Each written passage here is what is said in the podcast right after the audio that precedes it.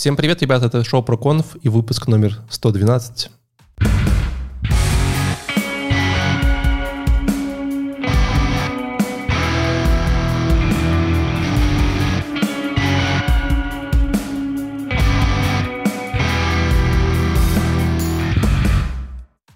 Я тоже по вам скучал. Я знаю, что мы не выходили уже на протяжении трех недель, но это не потому, что мы ленивые, там такие, а, какие-то конференции, то смотреть, что-то делать, а потому что все болели короной. Вначале один ведущий, потом второй. Не то, что мы там заразили друг друга, не целовались, нет, это просто так случилось. Поэтому э, мы рады быть стою обратно. Сегодня у нас немного специальный выпуск. Вы, если смотрите нас онлайн, то можете заметить, что мы выходим в пятницу, а не в четверг. Не потому, что там Леша пытался сместить часы на час и сместил на день, это тоже неправда, хотя такое, в принципе, теоретически возможно. Вот. А, а потому что Леша выполнил обещание, правда, Леша? Да, да, да, ребят. Как это? Пацан сказал, пацан сделал. Да. да. Если, если вы не помните, в каком-то, в каком-то выпуске э, Леша сказал, что э, если наш выпуск наберет... Сколько там лайков было? 50? 100? Да, 50, и мы причем в лайве их набрали. Да, да, то то Леша осмелится и напишет э, кумиру своей молодости, пригласит их на подкаст, он будет с нами. Привет, Виталик. Привет, привет. Привет, а, привет. Да, привет, привет, привет. Да, а, да, ну, я не знаю, почему молодости, конечно, я же как бы, ну, мы что... Ну, вообще, привет, привет, ребята. Ну, знаешь, у всех свои были кумиры в детстве, кто-то вот там ходил... Ну, я надеюсь, что я не был кумир детства, потому что я думаю, что есть как кумиры по, значительно получше и поинтереснее, ну, и кроме того, детство это как, ну, посмотри на себя, ну, Леш, ну что ты, ты же ребенок еще, сколько тебе, 21? Не, ну, понимаешь, ошибки молодости были все. У кого-то это был, кого-то был Animal Jazz, э, у кого-то был, э, не знаю, что там, там э, группа краски. А вот Леша, у него, был, у него висел плакат Виталия Фридмана на кровати. Не-не-не, подожди. Не-не-не, краски, краски и НРМ вместе. Вот. Вначале ну, краски, бы... потом НРМ. Ну, это хотя бы радует. Но вообще большое-большое спасибо, что меня пригласили. Я всегда только рад. И я, я считаю, что очень здорово, что есть такие подкасты, шоу, видео. Вот очень-очень крутой вообще продакшн, кстати. А, но это так слово. А, и спасибо, что вы меня пригласили. Спасибо большое. Э, для тех, кто к нам первый раз присоединился и вообще не понимали, куда он попал, это такое э, шоу под названием ProConf, где э, некоторые энтузиасты в виде наших постоянных и временных ведущих вот, раз в неделю обозревают различные IT-конференции вот, и э, пытаются донести вам всю самую суть. Ну, чтобы вы не смотрели эти доклады по 4 часа, там вот это вот все размазываем, просто вот Просто вот HTTP3 хорошо или плохо, вот да или нет. И, и дальше поехали. Вот. А, меня зовут Валентин, вы сегодня слышали, с нам пришел Алексей. Вот. Но также, также, не та, не та кнопка, подождите. Не та, вот это. К нам вернулась Алина. Привет. Привет. Да, я по вам скучала. У меня было все наложилось. Я, слава богу, ничем не болела. А, я была сначала три недели в отпуске, потом примерно столько же возвращалась в рабочий ритм. Э, и у меня было много всяких разговоров с коллегами, планирование следующего отрезка работы и так далее, и так далее. Вот, меня чуть-чуть в это во все втянуло и застало, и поэтому я в подкасте не участвовала, а тут оказалось, что никто без меня не участвовал. В целом, мне почему-то чуть-чуть даже вот стало как бы не то, что приятно, но не так обидно, что я все пропустила, а здесь без меня была движуха. Я пропустила, но и движухи не было. Я тебе уже задавал вот. этот вопрос в чате, но я еще раз спрошу на всю большую аудиторию.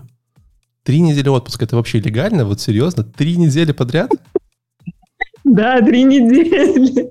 Слушай, ну... А как это? Ну скажи, подожди, просто интересно. Типа, что происходит это... на второй неделе? На второй ты забываешь про работу, так. и потом у тебя две недели отдыха нормальных. А Первую неделю ты, ты такой еще где-то... Э, что такое день? Да, потом ты, потом ты возвращаешься, тебе надо еще три недели, чтобы, чтобы вернулось и твое сознание, да, ты телом уже вернулся, а сознание, оно чуть дольше времени забирает. Это ты ты в этом отпуске на Азорах была или раньше? Да, в этом, в этом. Ну, в я этом. смотрел в Инстаграме, прям вспоминал. Я удалил один из Инстаграма, чтобы просто не, не, ну, не, ну, смотришь, ты, ты работаешь целый день, а она там ой, купается. Вообще ужасно. Ладно, на самом деле, да, для меня вот три недели отпуска, это звучит просто ну, прекрасно. Но я помню прекрасно, что вот после первой недели я не чувствую, что я вообще был в отпуске. То есть я думаю, что самая такая опасная вещь, это когда берешь где-нибудь отпуск на дней пять, это просто вот непонятно. Ты не тут и не там, и как-то mm-hmm. получается, что вот, вот оно мне совершенно не помогает. Но вот что мне действительно очень помогает, это вот полностью отказаться от всего дигитального. Вот это очень здорово. То есть никакого телефона, никакого компьютера и так далее, и так далее. Есть несколько возможностей, куда можно просто выбраться без всего, да, и по возможности, по крайней мере, проводить большинство дня без. Вот это, вот это помогает даже в течение 7 дней. Я, кстати, слышал, у нас тут э, в нашей родине сейчас проходят интересные э, туры бездигитальные, э, там костер, э, палатки. Вот, но... Не, у меня, у меня мечта была, как это называется, ретрит, по-моему, да, когда ты приезжаешь и, и, и молчишь все, все время без всяких Ой, я не смогу, мне же надо постоянно рассказывать что-то. Я же я ж, я, Тебе я, я больше часа не смогу. Да, я думаю, да, я думаю, да. Но на самом деле, вот вообще такие моменты, когда остаешься наедине без вот, digital, вот это я считаю очень-очень круто. Um, поэтому у меня даже есть мой любимый ноутбук, не ноутбук, а ну, и как бы ноутбук, Ну, как бы, который печатный, да, И, ноутбук. знаешь, и- и Виталий на второй неделе э, рисует там кверти, знаешь, начинает немножечко Да. печатать. Нет, я кла- клавиатуру еще не нарисовал на нем, кстати. Да, но вообще в целом я понимаю, что это, конечно, очень такой old school, но я очень люблю именно писать заметки или думать. Я не могу думать в текстовом редакторе. Обычно мне нужно какую-то как бы спланировать что-то э, на бумаге, иначе ничего хорошего особо не получается. Да, я тоже так делаю, кстати. Ну, э, в этот отпуск я, конечно, не отказывалась полностью от э, всех устройств. Я, наоборот, там что-то очень активно постила в инстаграмчике. Вот бедный Валик даже отписался. Ам, но где-то первые дней пять точно не хотелось ни в компьютер, ни в телефон, никуда. Я просто ходила и по сторонам смотрела. А потом как-то вот стало то ли скучно, то ли поделиться захотелось с людьми какого-то контакта с привычным миром. И ну, да, Потом я случайно Я зашел в. Slack, глянул, что там происходит, и пошел-поехал. Типа уже ты- ты- ты три ночи, ты как ты как будто- ты где-то спринт-ревью почему-то проводишь. Вот не знаю я ваше это. Ладно, ребят, давайте немножко больше вернемся к нашей конве. Эм, Раз мы Ну, сегодня... почему, почему вы вообще позвали Виталика? Да, во-первых, э, Да, вот, вот вообще зачем? Почему? Кому я нужен? во-первых, э, мы сегодня, мы сегодня хотели бы рассмотреть э, Smash and Conf, но так and Conf трудно найти в публикациях иногда, вот у нас сегодня такая сборничка, сборная солянка всего, что публиковали на канале смешингов, э, что нам показалось интересным. Вот за последние года два, я думаю, э, ссылочки всегда вы найдете в описании. Вот. Хотя у меня сразу есть вопрос, Виталик. Почему Vimeo? Что, что, это, что произошло? Как так? А, Там было много разных историй, потому что на самом деле мы раньше публиковали наши видео и на YouTube, и в Vimeo. Фишка заключается в том, что в Vimeo у нас лучшее качество, которое мы могли закидывать. Это По крайней мере, это было 20 тогда. лет назад. Да, это было очень давно, с тех пор. Но у нас очень много э, э, видео самых разных, которые мы когда-либо делали. Мы же делаем только конференции на всякие разные. У нас доклады есть, туториалы, что-то Мгм. такое нет. Да? И в итоге у нас огромнейшая такая папища, я бы сказал, на Vimeo, и мы просто очень ленимся ее перетащить на YouTube, честно говоря. Но единственное, для чего я использую, честно говоря, YouTube, это когда нам нужны субтитры. Это очень приятно и очень полезно. Мы их потом э, вежливо экспортируем, собираем, перетаскиваем на Vimeo, и вся жизнь прекрасна. Ну да, но... Слушай, вот смотрю, тут есть у вас э, фолловеры, количество фолловеров э, Все на 8 Vimeo. Это, Vimeo. Все, все пользователи Vimeo. ну, все восемь с половиной. Вот мне вопрос, это аналог э, подписчиков, да, фолловера? Это как Честно подписчики говоря, на я без понятия, мы никогда за этим особо не сидели. Мы просто вставляем эти видео в разные, как бы в наших статьях в основном. А, И, в принципе, все. Ну и кроме того, есть еще такая вещь, которая ну, как это объяснить, которая... эм, вот, вот просто, чтобы понимать, э, у нас есть публика очень разная. Да? Есть люди, которые вот из принципа никогда в жизни не пойдут на какой-нибудь сайт, который принадлежит Гуглу. Да? Мгм. Из принципа. Можно, можно вопрос? Чтобы, да. ну, чтобы тут неожиданно так, люди такие находятся в этом мире, но они могут не знать, что такое Smashing Magazine и кто такой. Может быть, начнем с этого? Как тебе а, интересно? Да, это, Просто это, это можно, можно. Tell me why I'm five. Хорошо, да. Хорошо, да, хороший момент, Валентин. Эм, значит, привет, ребята, меня зовут Виталий. Я, мне очень сложно говорить на русском сейчас, потому что, наверное, последние э, недель, нет, недель, месяца четыре я постоянно кручусь между немецкими и английскими проектами.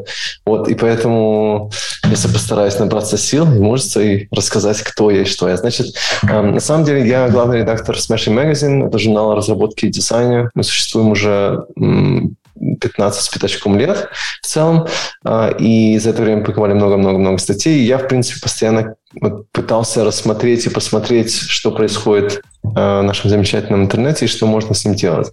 И в итоге я начал как, а, в принципе, просто главный редактор, Хотя до этого я еще занимался фрилансером, фрилансингом. А потом я перешел на фронтенд, дизайн, доступность, перформанс, и как-то меня закрутило, честно говоря, и, и не открутит уже. Вот, и, наверное, лет 10 назад я начал выступать на конференциях даже. Представляете, конференции. Тогда-то были какие конференции 10-15 лет назад. Это было совсем другое, об этом мы тоже можем поговорить.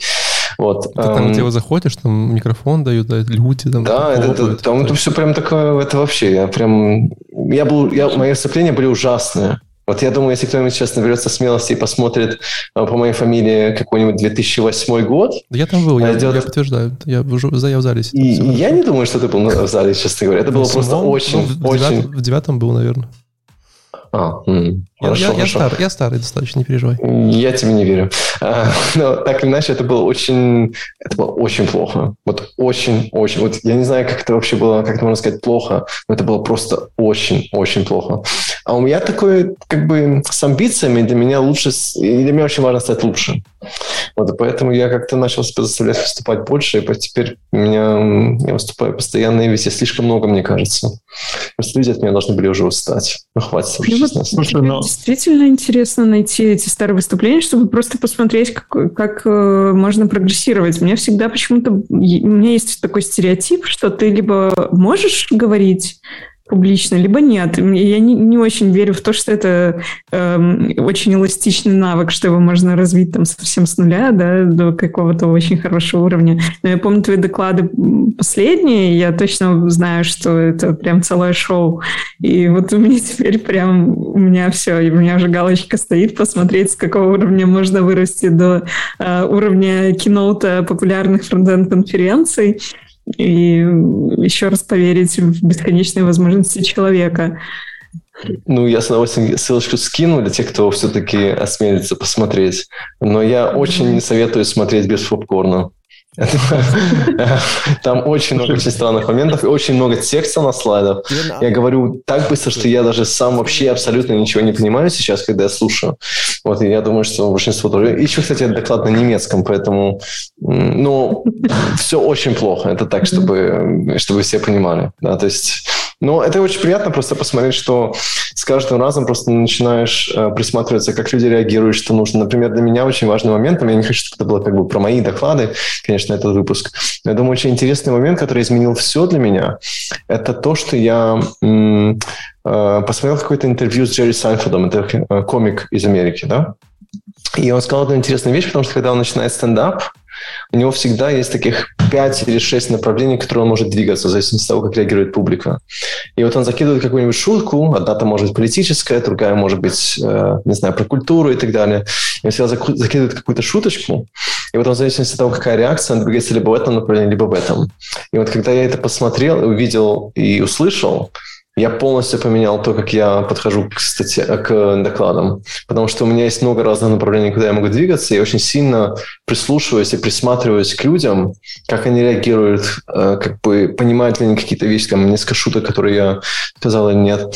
И в зависимости от реакции двигаюсь в одном направлении к другому. Поэтому обычно доклады, ну, хочется в это верить, по крайней мере, все должны быть разными.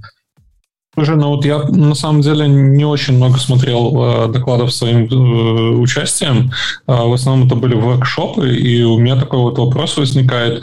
Э, ты как-то специально готовишь э, свои выступления таким образом, что это как э, получается вызов для слушателя э, начать думать Да, я как бы... Посмотрите, мы можем про это тоже, кстати, поговорить. Это немножко оф топик но я думаю, что качество конференции эм, в Западной Европе, в Америке и так далее отличается очень сильно от русскоязычного пространства. То есть э, просто я... Ты я думаю, что... рассказываешь, да? Не, не, я, я просто пытаюсь объяснить, почему я как бы к этому, к этому иду. Потому что я до сих пор, например, вот э, лично с моей точки зрения, я не видел лучше и как бы полезнее для меня как профессионала конференции, чем Holy.js. Вот я, мог, я думаю, что у вас может быть какой-то другой опыт, и вам как бы э, другие ну, конференции, ну, может быть, ближе. Да? На самом деле, э, Holy.js очень хорошая конференция, но если смотреть на рынок СНГ, мне кажется, их конкурент э, Онтика, который делает э, тоже довольно-таки хорошего уровня конференции mm-hmm. и mm-hmm. хорошая подготовка у них. Окей, окей, ну как бы я про Нотика тоже слышал очень хорошие вещи, поэтому э, не буду с этим спорить, конечно же. Но уровень, если посмотреть европейские конференции, даже самых лучших, вот э, для меня, наверное, одна из самых лучших европейских конференций это была JSConf, э, хотя, мне кажется, там глубины все-таки тоже не хватало. Ну и еще есть Frontiers да, эм, тоже очень классная конференция. Ну, еще есть, допустим, несколько конференций в Америке, но они по именно по глубине тем, которые покрываются, меня просто сносит голову каждый раз, когда я на JS. Вот я понимаю, что спустя 30 минут из 40 я вообще не в курсе, о чем люди говорят. Хотя я пытаюсь иметь какое-то очень четкое представление, что происходит в фронтенде, и как бы это моя работа, наверное. Вот такого у меня на конференциях на Западе обычно не происходит. Хотел бы шутить, что Виталий сразу предупредил, что русский он не очень понимает, поэтому 30-40 минут, ну, понимаете, да? Ну, 30 минут обычно, 40 минут тоже еще окей, да. Но, но в целом просто по глубине они очень, очень сильно отличаются. Поэтому для меня было всегда очень важно дать людям то, что они точно не знают как бы показать то, что можно было бы, нужно было бы знать. Я не пытаюсь как бы какие-то простые вещи рассказывать, потому что я думаю, что люди, которые приходят на такого рода воркшопы или доклады, они уже что-то знают. И да, я пытаюсь всегда сделать какой-то вызов и дать людям что-то, о чем они могут задуматься, по крайней мере, для своей работы. Ну, если сравнивать, наверное, за, за весь мой опыт просмотра западных конференций, хотя мы, наверное, очень мало смотрели западные именно вот коммерческие конференции, потому что они зачастую не выкладывают свои доклады в открытый доступ. Но из того, что мы видели, на западных конференциях очень много рекламы очень много докладов рекламных, которые прям там э, просто описывают документы с how-to и все. Мне кажется, это еще есть немножко вопрос культуры, потому что если посмотреть на э, западную культуру, очень часто люди приходят, как мне кажется, не для того, чтобы пробиться вот в качестве контента, там, в смысле контента, да, типа, что узнать, что какой-то навык принять и так далее. Э, это очень часто нетворкинг. Нетворкинг очень важен, это раз. А, во-вторых, это очень часто как бы посмотреть, что делают другие. Но не такого уровня, что вот я сейчас сяду на воркшоп и начну что-то там прокачивать себя. А именно просто посмотреть, вот что там другие компании делают, как-то вот так. А вот если посмотреть на русскоязычное пространство, мне кажется, и вот вы меня, конечно, исправите, если я не прав, но мне кажется, что люди действительно приходят вот подкачаться, вот узнать что-то, да. На Западе для того, чтобы покачаться, да, люди пойдут на какой-нибудь действительно тренинг или воркшоп. Ну, я ну, согласна. Мне тоже кажется, тут э, дело в концепции. Я Сложно сказать, что здесь первично запрос аудитории или все-таки концепция, которая выбрана была организаторами и э, в итоге была пред, представлена в виде очень качественного продукта, да, когда э, ребята готовят э, свой HolyJS или другие конференции, они очень-очень сильно заморачиваются и на выборе спикеров, и на подготовке спикеров, они прям там каждую-каждую презентацию выверяют, и по итогу получается хороший, очень качественный, полезный с точки зрения знаний продукт. Если говорить о европейских конференциях или американских, то что я вижу, там а, очень много людей уделяют внимание на том, что чтобы поделиться своим бэкграундом или каким-то уникальным культурным контекстом, то есть рассказать, а как еще вообще, может быть, какие еще бывают углы зрения на какой-то вопрос. И э, обмен э, и контактами, и э, культурой э, страны, из которой ты мог приехать на эту конференцию, и каким-то своим там уникальным проектом, пусть он даже супер простой с технической технической точки зрения, вот там, кажется, это, это и есть суть концепции э, зачастую тех мероприятий. Да. Um, угу. Обе хороши. Я, я не знаю, что выбрать. Мне иногда, как человеку не глубоко погружающемуся в технологии, как раз-таки вот э, э, обмен культурными особенностями и вообще посмотреть на то, насколько разнообразные бывают люди, их проекты, их идеи, для меня это бывает более ценным, чем там сесть и вгуглить все трехбуквенные аббревиатуры, которые я только что увидела в докладе. Да, вот я хочу тут э, согласиться, кстати, с Алиной, потому что я думаю, что если его сравнить, для меня, например, таким уникальным свойством, наверное, конференции на Западе было то, что я обычно встречаюсь с такими ситуациями, которыми э, мне не так часто приходится сталкиваться. Например, на одной из конференций, я не помню, куда четыре назад, наверное, э, мне удалось встретиться со слепым разработчиком.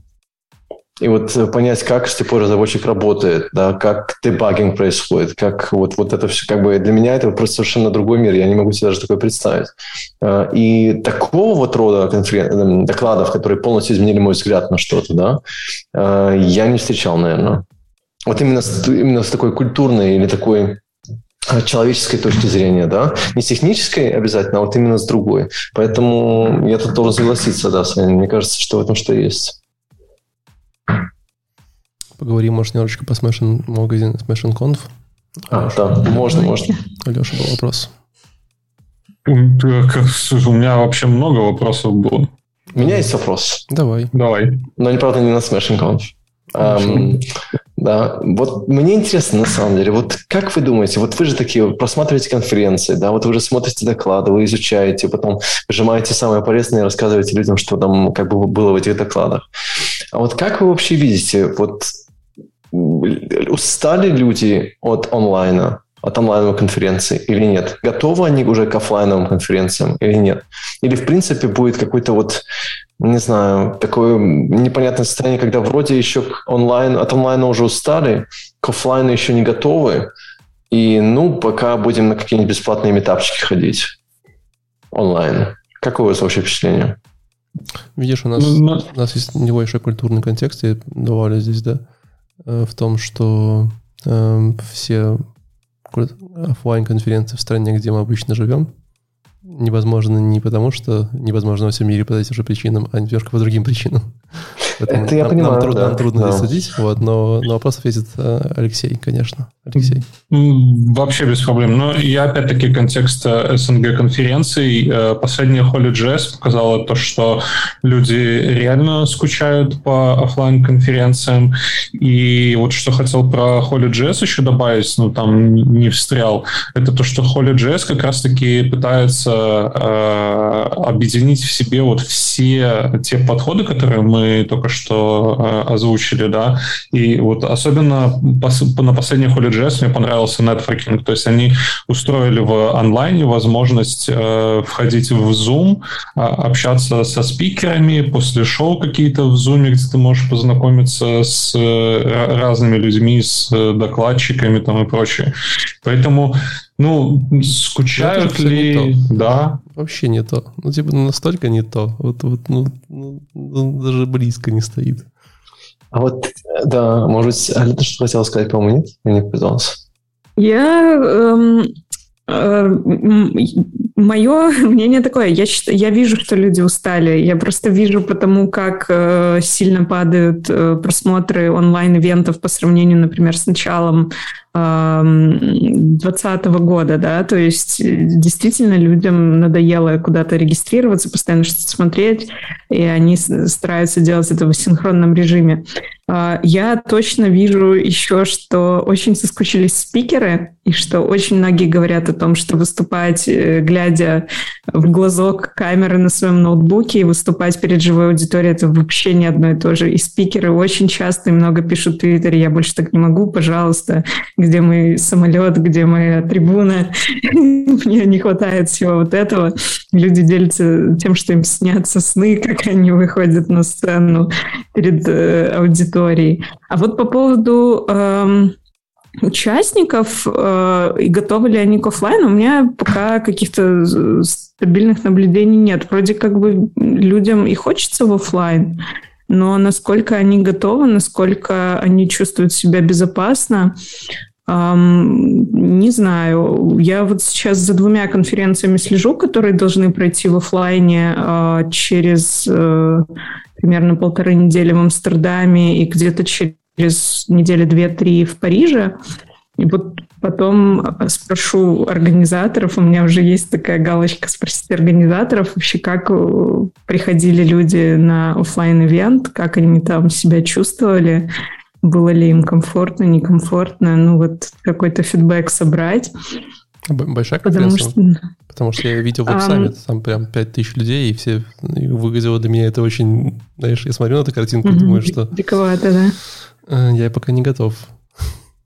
Ну, вот, э, с веб-саммитом у меня как-то нету контактов, чтобы там кого-то из организаторов расспросить. Те конференции, за которыми я сейчас наблюдаю, они не очень большие, они, э, я думаю, не могли быть большими просто в силу ограничений всех.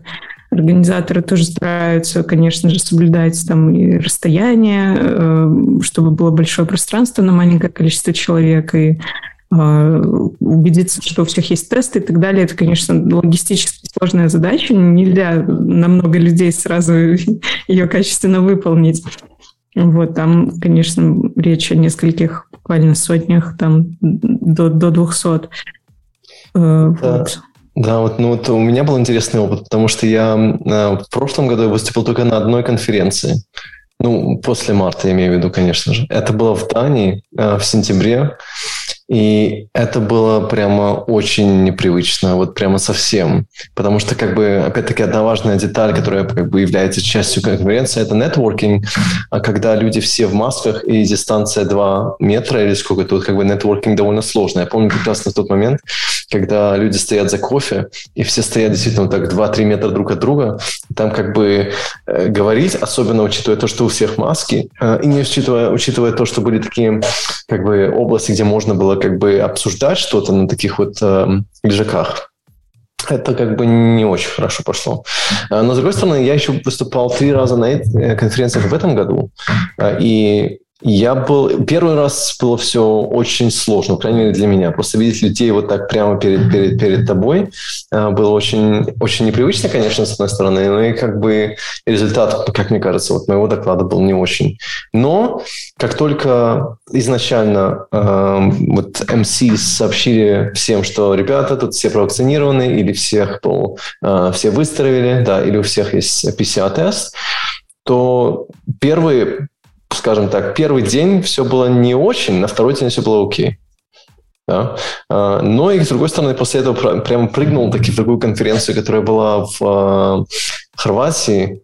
Две с половиной тысячи человек, все в одном помещении, которое было как бы хоккейная арена, переработанная, переделанная в а, конференции. И вот это было очень странно. Но на самом деле, потому что, опять-таки, Хорватия, МС сказал, что, ребята, мы тут все провакцинированы, мы тут все имеем какие-то тесты, вы можете не беспокоиться о social distancing, вы можете не беспокоиться о том, чтобы маски носить, все окей. Ну, я сразу начал, у меня такие появились маленькие вот такие лампочки вот, в голове. Так две недели я и болел. Ага, вот так, да. А, вот, а потом э, оказалось, что да, люди как бы слушают то, что им говорят, и конференция по вот именно Spirit да, была такая же, как, скажем, два или три года назад. Ничего абсолютно не поменялось. Просто единственное, что было довольно забавно, то, что в то время как зал был большущий, на 2,5 тысячи человек, да, большинство в этом зале людей не, не было, просто потому что они были на улице и общались друг с другом. А так всегда. Я вообще, когда на конференцию прихожу, даже не честно смотрю доклады. Просто идешь к кофе, и там всегда самое интересное, что происходит. Ну вот, ну вот. Так что э, я очень хочу верить, поверить в то, что мы все-таки придем к чему-то новому пониманию о том, какой вот э, хорошая конференция 2022 года должна быть, например, да. Э, и это, наверное, будет все-таки офлайн плюс онлайн. Я думаю, что на офлайн 100% мы уже не вернемся. Наверное. Mm. Хочется надеяться, что вернемся. В зримом будущем нет. Слушайте, ну он, онлайн же он очень сложный, да. Вот то, что сейчас э, со многими конференциями происходит, э, они просто пускают э, записи докладов в определенное время, без вот этого живого какого-то общения, без... Иногда включают в конце QA-сессию, на которой подключаются там спикер уже в совершенно другой одежде, и там они что-то обсуждают. Но... мне кажется, такой формат просто не работает. Вот я как раз-таки тоже был на одной конференции, где было так. Мне кажется, такой формат не работает. Это либо да. все люди, вот все спикеры на месте, да, либо все онлайн. А такой вот как бы гибридный для спикеров, мне кажется, не работает. Я недавно придумал новый формат, но я вам потом о нем расскажу. Эм, работают я в каком плане? Мне кажется, что эм, когда вот, когда, когда, допустим, если есть такой микс, да, здесь какой-то, допустим, какой-нибудь эм, спикер, который выступает прямо перед тобой, и потом mm-hmm. спустя полчаса выступает кто-то на как просто запись, люди просто уходят. Потому что запись можно потом посмотреть, может быть, можно пойти кофе попить или с кем-нибудь пообщаться, да. Запись я могу потом посмотреть. Вот именно такой как бы... Я э... даже я даже не думал о таком формате. Я имел в виду, что э, будут транслировать в онлайн э, конференцию, а вот а, записи окей, они, они даже онлайн, когда ты смотришь в записи, оно совершенно неинтересно. Ну то есть но ну, то же самое история происходит и онлайн, потому что вот э, главная причина, почему многие онлайн-конференции не работают так, как хотелось бы, как мне кажется, просто потому что привлечь спонсоров таким образом, чтобы им что-то как бы пришло вот от такой онлайн-конференции очень сложно. Потому что люди mm-hmm. кликают на какого-нибудь спонсора, заходят, и потом, может быть, даже камера не включает, смотрят, что там есть, выключают, закрывают таб и уходят так сделать офлайн посложнее, наверное. Это правда. Я тут хочу немножко следить за таймингом и немножко разворачивать ваши мысли, да. что мы все-таки технологический да. подкаст. Э, и я знаю, что... Я тут все время рассказываю, рассказываю. Я да. знаю, что мы сможем говорить с вами про, про конференцию очень долго, но тем не менее. Конечно. Давайте поговорим, поговорим про доклады технологии. Э, давайте начнем с такой небольшой затравочки и спросим Виталика. Вот смотри, сейчас уже ноябрь 2021 года, почти декабрь. В принципе, год закончен. Ничего уже важного в этом году, скорее всего, не произойдет в плане технологических прорывов, не знаю. Ну, шанс довольно мал, да? Вот если подумать э, про последний, вот этот 2021 год, какие топ-3 твои самых э, exciting технологий, подходов, whatever? Да, вот для меня, да, я тут, наверное, могу сейчас прямо вот э, на полчаса, но просто Быстро, самое... Что, да, окей, самое, самое важное, я думаю, что произошло за последние два года в целом, это просто феноменальный подъем CSS, например. Okay. Это просто вообще, вот именно от Cascade Layers до Container Queries, это просто вот вау. Вот я не ожидал такого за всю за все время своего существования, это раз. С другой стороны, э, мне очень интересно смотреть, что происходит с Next.js. Uh, Next 12, вау, меня очень впечатлило. Я, честно говоря, прям был довольно потрясен. Вот вообще, то есть такой, такой хороший прорыв. А с третьей стороны, я понимаю, э, как бы третья тема, это, наверное, то, что в плане э, того, как мы создаем сайты сегодня, появилось две очень важные составляющие, которые раньше как бы были важными, но не на такой степени. С первой, с одной стороны, это accessible design, accessibility. Сейчас, я думаю, есть какой-то новый проект без accessibility никак. Прям вот без шансов. Ну, я имею в виду новый проект, который нацелен на широкую аудиторию, да? Вот. Если это какой-нибудь enterprise, то это может быть, конечно, иначе, но в целом я думаю, что ни один такой проект, который будет висеть, допустим, на каждом углу на постерах или на э, какой-нибудь бренд, какой-нибудь, как Coca-Cola, например, не может себе позволить accessible design. Это просто, да, не пройдет. Но у, у меня сразу же про accessibility вопрос есть. Э, такой он, может, немного провокационный, а мы, но... Мы поговорим чуть-чуть дальше. У нас будет а, секция да? про accessibility. Да, ну, там, там, там, там целый доклад Виталий есть про немножечко про это. Окей, okay. Э, то есть мы говорим про Boost CSS, Accessibility и второе Next.js. Ну, JavaScript, Next.js. JavaScript я все равно всегда потерян. Я, я, я, то, что я сегодня выучил, выучил, завтра уже будет иначе, так да. что... Скажу вам потом парочку интересных новостей по Next.js. Эм, хорошо. На самом деле, эм, если мы пойдем докладом, то э, я воспользовался своей э, возможностью сортировать доклады и поставил свой доклад первым. И все потому, что это доклад про HTTP 3. HTTP 3 — это та штука, которая на портале smashingmagazine.com доставила мне очень много приятных и очень долгих часов чтения. Потому что, если вы не знали, то в нашем магазин вышли цикл статей в свое время, где было три статьи про HTTP3, и каждая из них была примерно 45-50 минут чтения. Я все их прочитал до конца. Вау, честно говоря, должен сказать, я впечатлен. Наверное, ты единственный человек, а, кроме меня, кто прочитал, правда, я, я их прочитал раза три. Я читал их месяц, если честно признаюсь. Я читал по одной статье в неделю, так, знаешь, по чуть-чуть, э, делал заметки, а потом ходил в нашу компанию и пересказывал какие-то основные поинты, знаешь, что-то мне... Ну, там же еще просто куча ссылок внутри статей. Да, и да, надо да. все пойти изучить. Это просто, знаешь, недельный такой тур. Я просто брал утренний кофе и такой, сегодня чуть почитаю, пока не, не знаешь, и вот так вот.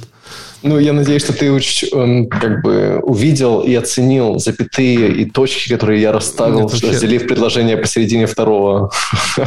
Вообще на них не обращал внимания, просто так интересно было читать. Но стоит, понять, ну стоит, стоит понять, что я закончил специальность по всяким там сетевым штукам. Мне это было очень интересно. Вот, в принципе, как сама технология и так далее. Но, тем не менее, э, где тут у меня аплодисменты с нашим... Это, мне кажется, самые это точно в моем топе этого года лучшие статьи, которые я читал. Вот. Но, тем не менее, HTTP 3 на носу. Э, вот. Э, как мы знаем, что 3 — это в полтора раза быстрее, чем 2. Должно же быть, по идее. Вот. Но если 2 было в два раза больше, чем 1, то тут полтора. Вот. Э, Леша бесполезно спрашивать, что в HTTP 3 интересного, он точно не знает. Он пока что еще на 1.0 э, осваивает там get post. Туда, да, да, я, я второй еще не, да. не, не освоил. Вот, поэтому, э, Виталий, пошел у тебя. Как ты относишься к HTTP 3? Да, вот если я посмотрю опять-таки на статью, я как бы с технической стороны я понимаю, почему это нужно и почему это важно. Прежде всего, у нас была большая проблема с HTTP 2. В то время как HTTP 2 значительно улучшила эм, загрузку страниц на быстрых эм, connections да, и на хороших браузерах, на хороших системах, э, это, в принципе, она не помогло нам на медленных эм, connections. Вот, и проблема заключалась в том, что если мы посмотрим, например, на мобильную связь, очень часто э, HTTP 2 было медленнее, чем HTTP 1. И проблема была, опять-таки, не в том, что э, HTTP 2 такой ужасный протокол, что он все плохо, ребята ничего не знают, что они делают. Просто были некоторые вещи технические, которые довольно сложно было реализовать, и это как бы был первый шаг в правильном направлении. А второй шаг приходит сейчас, HTTP 3, где, в принципе, нам стоит ожидать в лучшем случае 6%, 7% ускорения э, на быстрой связи, Вроде бы не очень много, честно говоря. По крайней мере, из того, что я читал, э, больших, большого буста нам ожидать не стоит. Но Валик вроде катая, мотает головой, видимо, я не прав. Ну, вообще у вас все написано, что скорее стоит ожидать, но пока что, если говорить про реалистичность, то это скорее 10-15% минус перформанса, нежели... Минус перформанса. Да, минус. Я, по крайней мере, все, что... Э, главный вывод, который я сделал статьи э, по 50 минут 3 штуки, я пошел, вырубил галочку HTTP3 на Cloudflare, Думаю, когда-нибудь через годик вырублю. То есть, конечно, я энтузиаст технологий, но вот на самом главном моем проекте, где я не хочу, знаешь, никакого просадки, пока что подождем. Вот, потому что... Ну, есть, есть вопрос. Давай. Э, вот э, я когда-то очень, очень сильно любил делать спрайты, да, когда ты открываешь... Э, кто ж не любил? Кто ж не любил?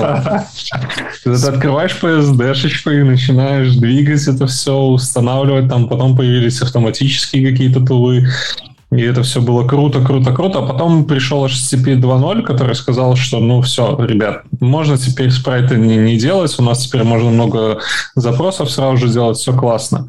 А какая, какая килл, киллер фича для меня, как фронтенд разработчика в HTTP 3? Я тебе отвечу на этот вопрос. Никакая. Давай. Если смотреть с точки зрения протокола HTTP 3, это на самом деле протокол HTTP 2, вот, поверх э, UDP. То есть это именно изменение транспортного протокола. Да? То есть, в принципе, э, в целом, да, если говорить про вот саму, почему нам нужно это изменение, как вот как человечеству, то стоит понимать, что наш интернет, да, вот мы сейчас с вами говорим, там нас смотрят, все такое, работает, скорее всего, по там, TCP, который придумали наши прадеды в 60-х годах. И вообще, на самом деле, это лучшее техническое решение в мире, мне кажется, потому что, ну, реально, люди 50 лет назад придумали, а сейчас вот все на этом работает, да? Вот. Но, к сожалению, к сожалению. вот, ну, как бы мир все равно пошел вперед, да, и, и нам нужна какая-то большая, под, знаешь, подвижность в плане каких-то каких-то количества экспериментов, каких-то там, знаешь, там сети совершенно другие, да. Наши деды, прадеды не могли придумать, что ты будешь смотреть YouTube на телефоне э, где-то в деревне, знаешь, там, вот, и это будет там, не знаю, 4К видео, да. Для них это было просто как нам сейчас э, вот выйти из комнаты и, и кататься на Марсе, вот просто, например, таких, такой же уровень технологий. Вот. Эм, и так исторически сложилось, что TCP он везде, но он нас тем самым ограничивает. Вот. Поэтому ребята придумали, что есть более простой протокол UDP, да, который как бы там, без, там, без там, дополнительных хендшейков, без всего. Вот. И сети стали чуть постабильнее. Если раньше, знаешь, там, ну, как бы нам нужно было обязательно понимать, что пакеты дошли, потому что раньше они не доходили. Ну, там, знаешь, надо было позвонить по телефонной линии, там что-то дозванивались, потом баба Клара поднимала трубку, у тебя пакеты падали, ну это вот все. Сейчас такого не происходит, сейчас все гораздо более... Хотя я хожу, говорю по телеграмму, знаешь, типа в телефоне у меня на поселке, по-моему, все стало сильно хуже, чем раньше было. Но тем не менее.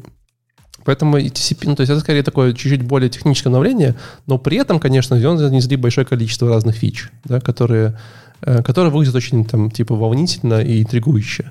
Ну, там, знаешь, вот если там не, не буду отказывать по всей фиче, просто идите почитайте статьи, потому что, ну, я не могу сказать то же самое, что в статьях. Да, три часа я буду... Ну, еще... я думаю, ты мог бы, просто не мог хочешь. Бы. Я, я, делал, я уже в одном подкасте попытался рассказывать, на самом деле.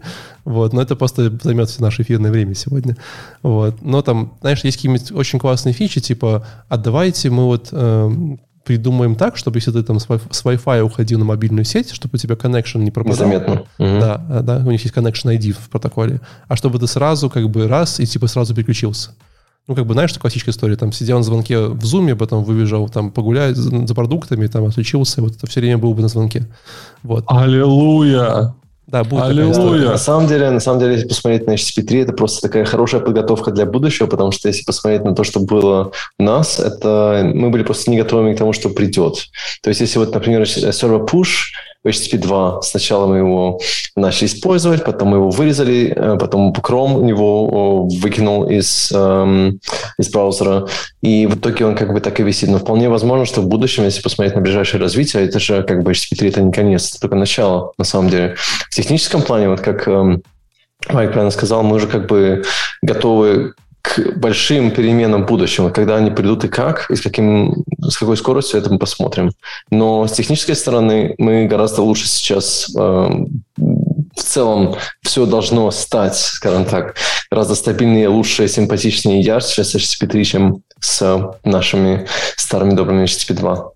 Да, все верно. Но если возвращаться немножко к HTTP3 уходить, а посмотреть, поговорить про доклад, да, то э, Робин Маркс в этом докладе, не очень большой, на 20 минут, вот, собственно, рассказывал, в принципе, а не рассказывал про HTTP, как вот, знаете, там, что там есть, что такое, а в принципе показывал, как он работает, что очень прикольно, потому что, в принципе, HTTP3 это уже эм, там довольно стейбл спецификация, она работает уже во всех современных браузерах, да, уже есть какие-то имплементации серверов, вот.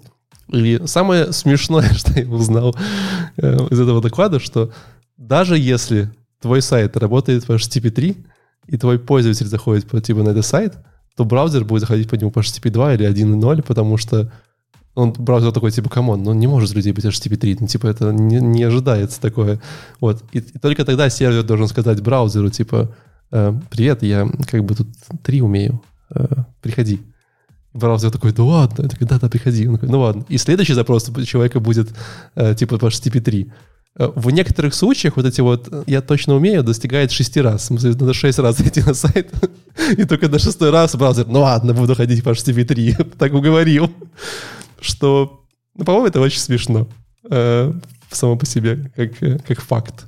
Э, но, тем не менее, если вы хотите сегодня уже попробовать HTTP3 для чего-нибудь для своего блога, э, похвастаться бабушке, что у вас такие современные технологии, то очень классный доклад. Сходи посмотреть. Там есть несколько интересных особенностей, э, как то, как правильно там дебажить HTTP3, какие вам нужны веб-сервера. Э, вот, можно просто курвом заходить, если вам захочется. Ну и не забываем, что так как это сетевой протокол, то есть шанс, что у вас ничего не заработает, потому что, возможно, ваш провайдер поделится вам какими-нибудь USB-порты, и привет, пока. Ну, такое тоже бывает. В жизни. Ну, такое тоже может быть, да. Поэтому это такая чисто... Сталкивались, сталкивались. Поиграйте. Просто входите, поиграйте. Э, мне понравилось.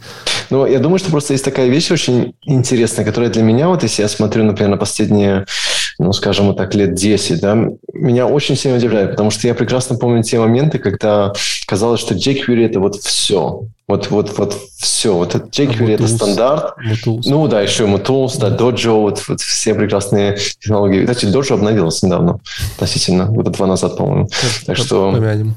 Да. А, вот. И в целом мне так забавно видеть, что те вещи, которые я опять-таки ожидал уже не знаю сколько десятилетий на самом деле, вот так спокойненько, тихенько, так спокойненько при, приходят, появляются там, опять-таки, если зайти в CSS, CSS-криты, там, контейнеры, эти все дела. Как бы я представить такого не мог, что, в принципе, доживу до этого, наверное, скажем так. По крайней мере, лет 15 назад это было вообще никак. Я, я помню прекрасно тот момент, когда я никак не мог понять, как же так? В CSS есть float left, есть float right, а где же float bottom и top? Ну как, почему они не работают? Как это такое может быть? Вот, и да, все-таки вещи поменялись за это время. Так yes. что HTTP3 это как бы только пример этому, да. Я думаю, что лет 10 назад было бы сложно представить вообще что-то типа, ну, у нас всегда был HTTP1. А тут HTTP 2 и 3 в течение за спустя 5 лет после этого. Так что впечатляет. Я сегодня тоже смотрел доклад про один, потом потом рассказывать и вспоминал, каково это было делать, как, как это надо было делать таблицами раньше, знаешь, типа вот это вот старые забытые знания древних, ну так, если да. это было. А вот еще небольшой автопы, кстати, я просто э, совершенно случайно встретил в кафе, э, вот когда ходил в кафе кофе пить, я вижу сидит такой молодой разработчик, не знаю, лет, ну не знаю, 19-20, э, и еще такой второй молодой, не знаю, разработчик или нет, но лет, не знаю, чуть помоложе, наверное, да, вот, и я, я помню, я никогда не забуду этот момент, когда один говорит другому, ну вот помнишь еще, там кто-то говорил, что надо в каких-то браузерах тестировать? Ну, каких браузерах? Ну, Firefox надо тестировать. Не, не, другом, другом. Я так думаю, я думаю, наверное, знаю, какой другой браузер имеется в виду, но я же, конечно, не скажу, какой браузер имеется в виду. И потом один вспомнил и назвал его Explorer, да, то есть как Edge такой, не Internet Explorer, а Explorer. Я подумал, наверное, уже есть поколение, которое вообще не знает, что такое AI. Не пугано. Это, это, это вол, волшебное поколение, мне кажется. Это же круто. Ну, я, я зашел в 2003 году, э, сделал страничку себе на iFrame домашнюю, да, там опубликовал ее куда-то и убежал. На оттуда. наверное. Нет, айфреймы. Окей.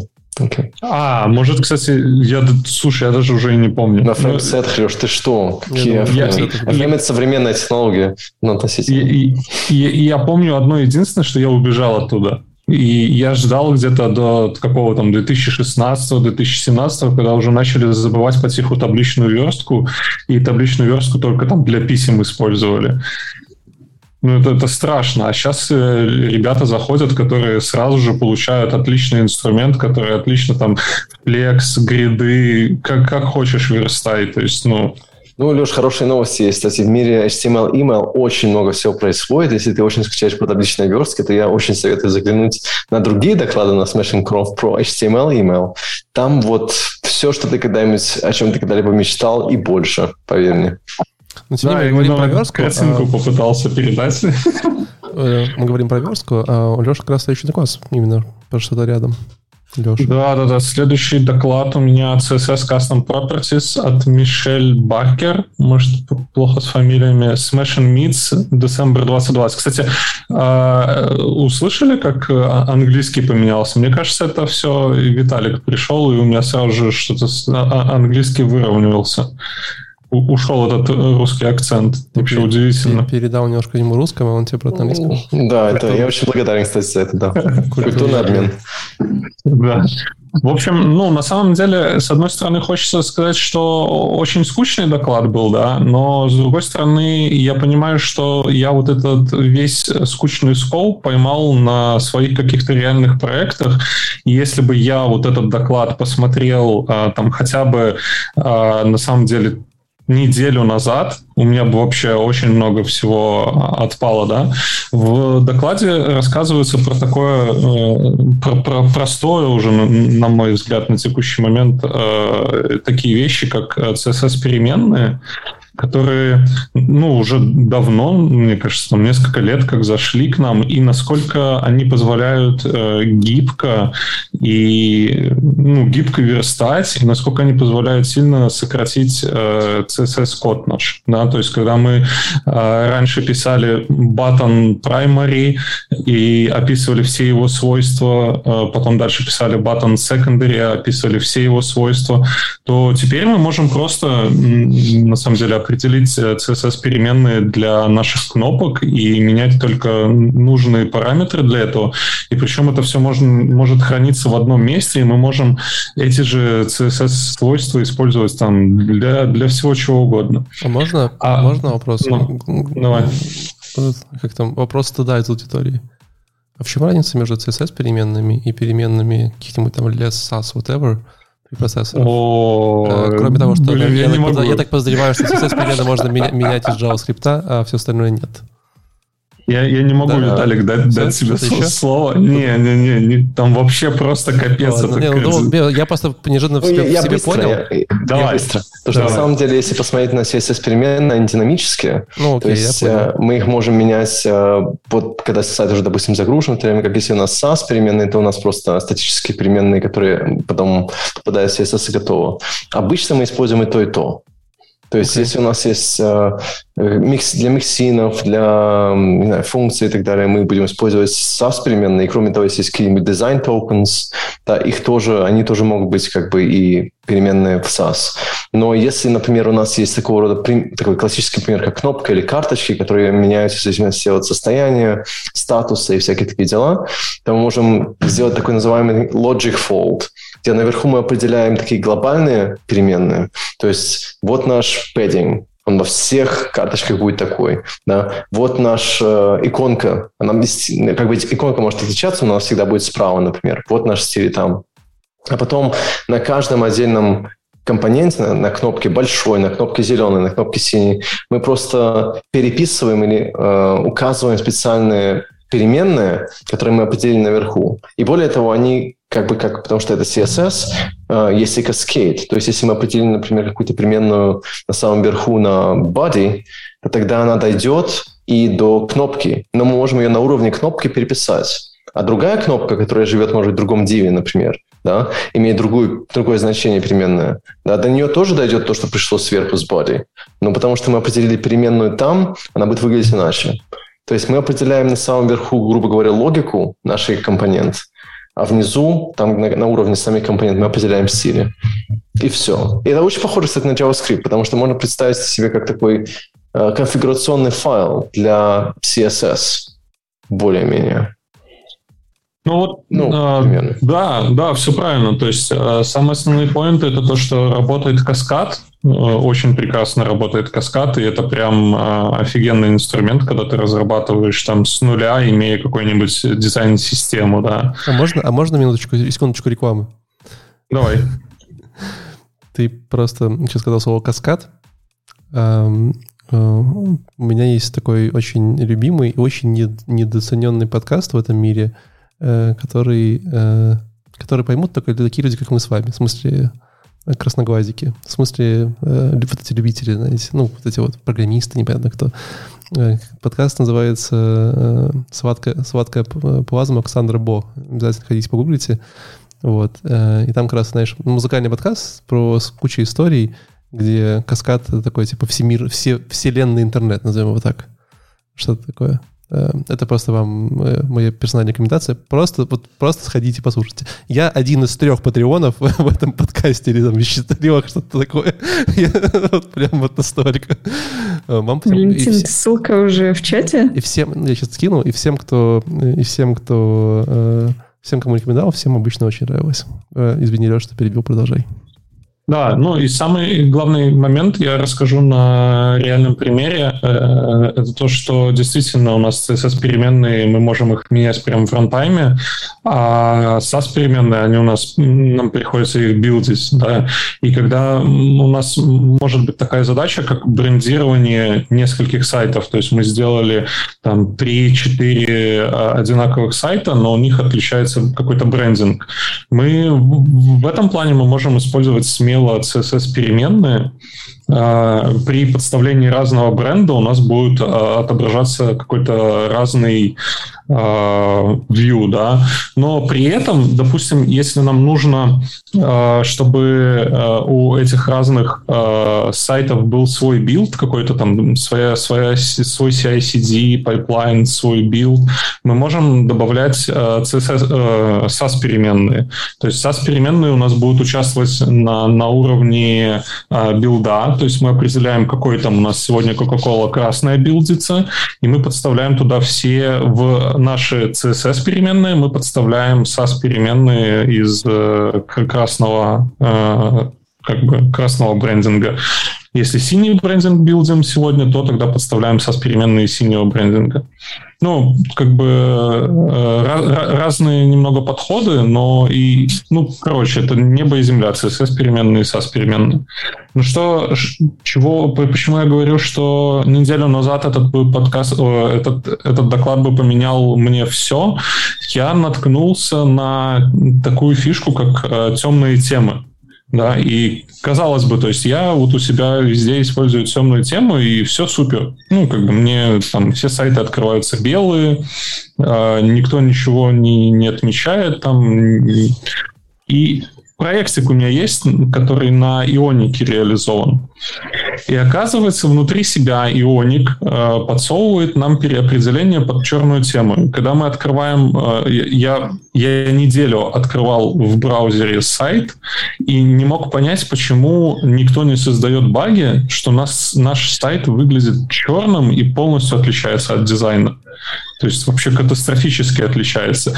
Я начал исправлять это, и потом смотрю, ого, а оказывается, у нас подключен, ну, то есть браузер может подхватить с Mac то, что он, мы, мы используем в черную тему, и отрендерить ее у себя в, черную, в черном цвете. И прикол еще самый главный в том, что он подставляет в, по-моему, в HTML или в BAD тоже background black. То есть для того, что нам надо, для того, чтобы нам, у нас сайт был везде одинаковый, там в черной и белой теме, нам нужно обязательно указать, что у нас будет там бэкграунд везде белый, и мы вот все такие белые. Я прям, ну, я посмотрел доклад и понимал, что, типа, блин, вот реально, если бы неделю назад я услышал про то, что можно делать э, черные темы, просто определяя медиа-запрос в CSS, просто бы мне спас там, не, не знаю, неделю моей жизни. Леша, а теперь зайти на Smashing Conf и на Smashing Magazine тоже с черной, темной темой и со светлой. Они немножко отличаются. А, я потом, я с, это, с, на, на домашнем, по-моему, у меня светлая тема, а на этом, на, ну, как на рабочем ноутбуке черная. В общем, на самом деле, э, что еще хотелось э, добавить из доклада, это э, перейти к QA-сессии в этом докладе. И там озвучился очень крутой момент, что на самом деле у нас уже очень мало разницы между CSS и SAS. То есть нам осталось дождаться функций. И, ну, вот... Можно пошучу, можно пошучу. Давай. Это как, как, э, между CoffeeScript и ES5 получается? Ну да, что-то типа такого. ES6. Фу, ES6, извини. Э, ну, все украли просто. Лучшие идеи воруют. Ну, да. Ну, смотри, просто, допустим, вот нам надо сделать э, перебор э, элементов, то есть мы хотим, чтобы там у нас э, в NTA Child э, подставлялся I, э, который был бы там перебором из там 10 элементов. Мы хотим 10 элементов отрендерить.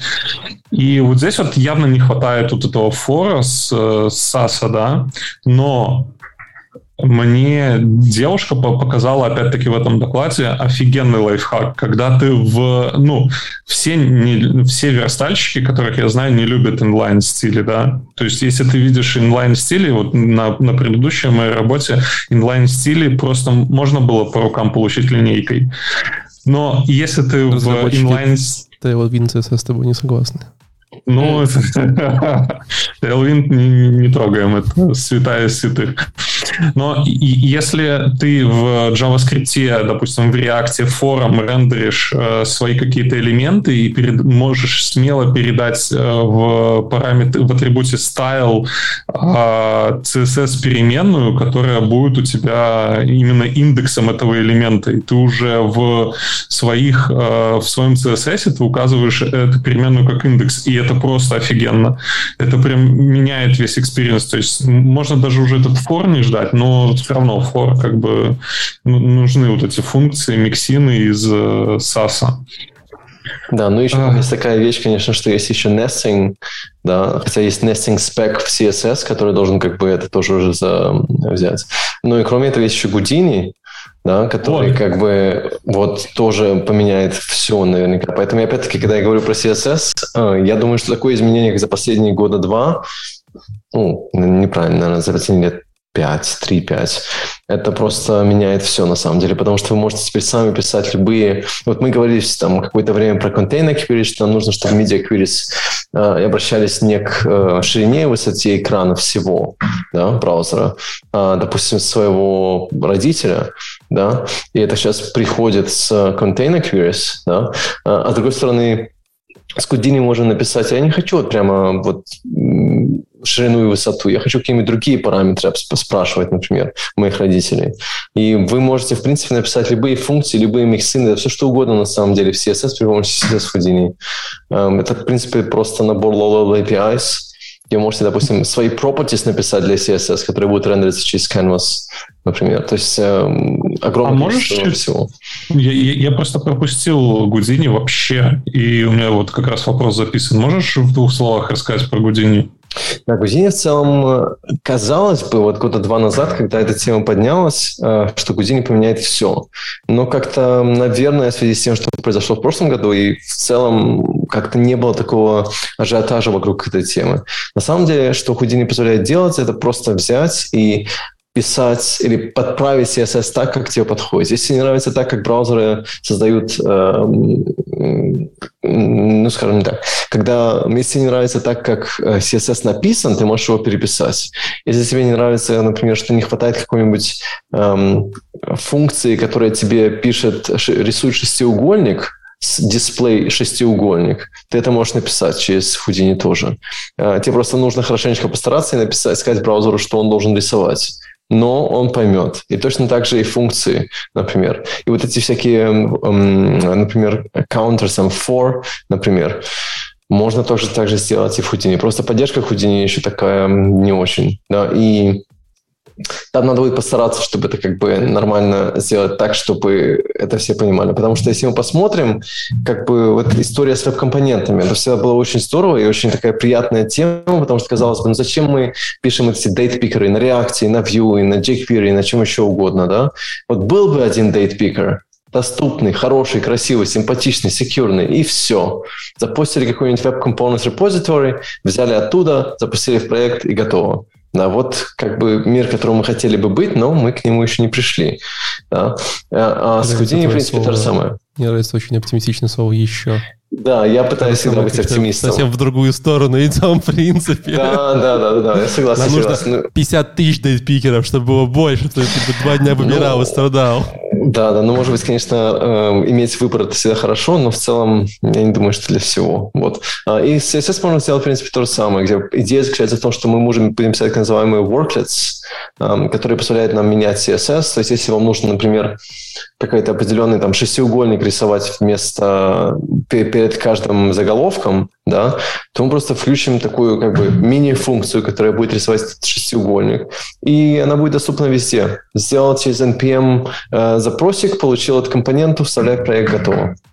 Но, опять-таки, это тоже, я, к этому мы тоже еще не пришли. Я как человек из Сахи скажу, что будет пользоваться эти, этим три человека, из них будет Виталий Фридман и еще два э, энтузиаста. Вот, а на самом деле... Не, а у меня все вот... остальные будут сидеть на а, Ну, ты понимаешь, остальным, во-первых, надо же менеджеру объяснить, что ты делал 48 часов, типа, пытался нарисовать CSS шестиугольник, но неважно. А во-вторых, э, это ну, часто настолько сложно, знаешь, типа, и очень нишево, чтобы, чтобы в этом разобраться во всем, ну, это прям будет очень, ну, как бы, непопулярно. Да, но это low-level APIs, потому что на них-то можно построить все что угодно, потому что если будут какие-то абстракции, то вполне может быть, что будут какие-то, допустим, библиотеки, которые позволяют к чему какому-то результату прийти быстрее. Ну, но, с другой стороны, возможно, этому... Bootstrap теперь станет не набором кацуасов, а набором сразу каких-то э, properties, типа, знаешь, что Возможно, возможно, да. да. Вы Bootstrap ну, у меня, кстати, в, в эту тему тоже вопрос. Вот есть э, ребята, которые любят верстать, да? Вот прям сходу несколько Я человек, Алина которые... любит. Алин, любишь верстать? Уже обожаю просто. Хорошо. Просто хотел убедиться в этом. Вот есть реально люди, которые не хотят в JavaScript, и их устраивает вот э, позиция верстальщика. Они очень хорошо знают HTML, они очень хорошо знают CSS, но в настоящем мире, э, в том, в котором, допустим, я работаю, да, нет такой уже вакансии, как верстальщик. То есть в основном хотят там, допустим, React разработчика, да, то есть уходит в уклон какого-то фреймворка, но при этом ты должен уже по умолчанию знать JavaScript. И вот эти вот все, э, ну, так называемые усложнения CSS, да, хотя это скорее не усложнение, а как расширение возможностей, они же, ну, дадут хлеб вот этим ребятам, я правильно понимаю? То есть ну, мне кажется, на самом деле, что вот, несмотря на то, что у нас нету э, замечательных каких-нибудь интернет-эксплореров девятых, для которых нам нужно тестировать, э, мне кажется, что... Safari что тебе... Ну, Safari. Все-таки Safari с девятым и сравнить, наверное, сложно, мне кажется. Эм, но, но, ну, да, да, согласен, согласен. Но, но в целом, мне кажется, что э, несмотря на то, что браузеры стали гораздо лучше, многие вещи стали гораздо сложнее. Например, одна вещь, про которую очень редко кто говорит, это то, что, опять-таки, за performance э, нам нужно очень хорошенечко подумать про такие маленькие вещи, как, например, загружать шрифты. Казалось бы, ну, если у нас фон дисплей, например, в CSS, там, указал фон дисплей optional или swap, и тогда готово, в принципе, что нам делать. На самом деле, а, все гораздо сложнее из-за кэшинга, из-за вот если ты прочитал, кстати, статью про HTTP3, Валик, то тогда тебе будет, наверное, еще другая интересная статья, которую я тебе потом пришлю после этого шоу. Uh, то есть ну, очень много на, сложностей, на, на самом деле. Понимаю, типа, хочешь, заведу Нет, нет, просто там действительно есть такие, такие вещи, где вот писать хорошо CSS Э, на самом деле довольно сложно. Как бы есть разные подходы, и можно, конечно, использовать Tailwind, да, и можно использовать IT-CSS, и можно использовать BAM, и можно использовать все что угодно, на самом деле. Можно использовать CSS JS и так далее. Да. Написать CSS так, чтобы, эм, скажем так, было легко его скейлить, я из моих проектов скажу, что встречается такое довольно редко. Скейлить, прям вот... скейлить, в смысле, количество его?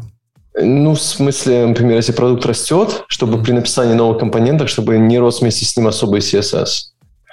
Ну, Tailwind как бы с этим и помогает как раз-таки, да? Вот, но, но в целом, вот мир, в котором я кручусь, мне приходится видеть CSS, который я думал, вау, такого я никогда не увижу. Это когда прям, прям страшно становится, и сны появляются не очень хорошие. И мысли. Слушай, Давайте, давайте я ускорю нас и завершающим вопросом э, будет э, какие-нибудь, ну, очень мало докладов про CSS, очень мало конференций про CSS. Smashing, Smashing Conf 2022 будут доклады про CSS? О, у нас сейчас запланировано 4 конференции на следующий год. Леша так набивается сказать, что тоже хочет сделать доклад. А, ну тогда я с удовольствием получу какой-нибудь отлайн. Но в целом, да, мы спланировали четыре конференции. Одна у нас будет проходить в Сан-Франциско в конце марта, а другая будет проходить в Остин, Техас в конце, нет, в начале июня. А потом одна будет во Фрайбурге в Германии в сентябре. Она будет поменьше размером, там всего, всего 350 человек.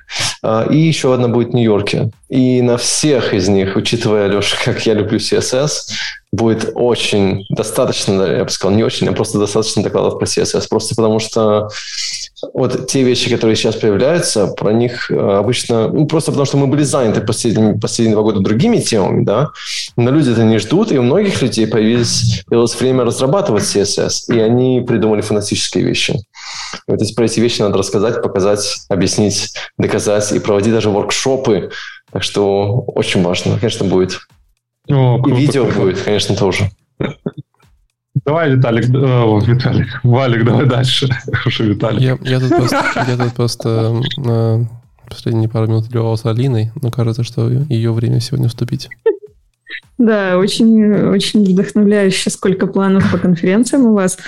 Э, супер, даже мне захотелось э, Блин, я проверял заняться. запись на визу американскую примерно на год сейчас, поэтому тут уже вообще на без, год, да? без вариантов, да. Там сейчас никак. И, видела нотификацию о том, что если сейчас заплатить, то оплату будут принимать до сентября 2022 года, да, то да, есть все-таки есть, есть шанс, что она просрочится, да? Угу. Потому что через год будет ноябрь.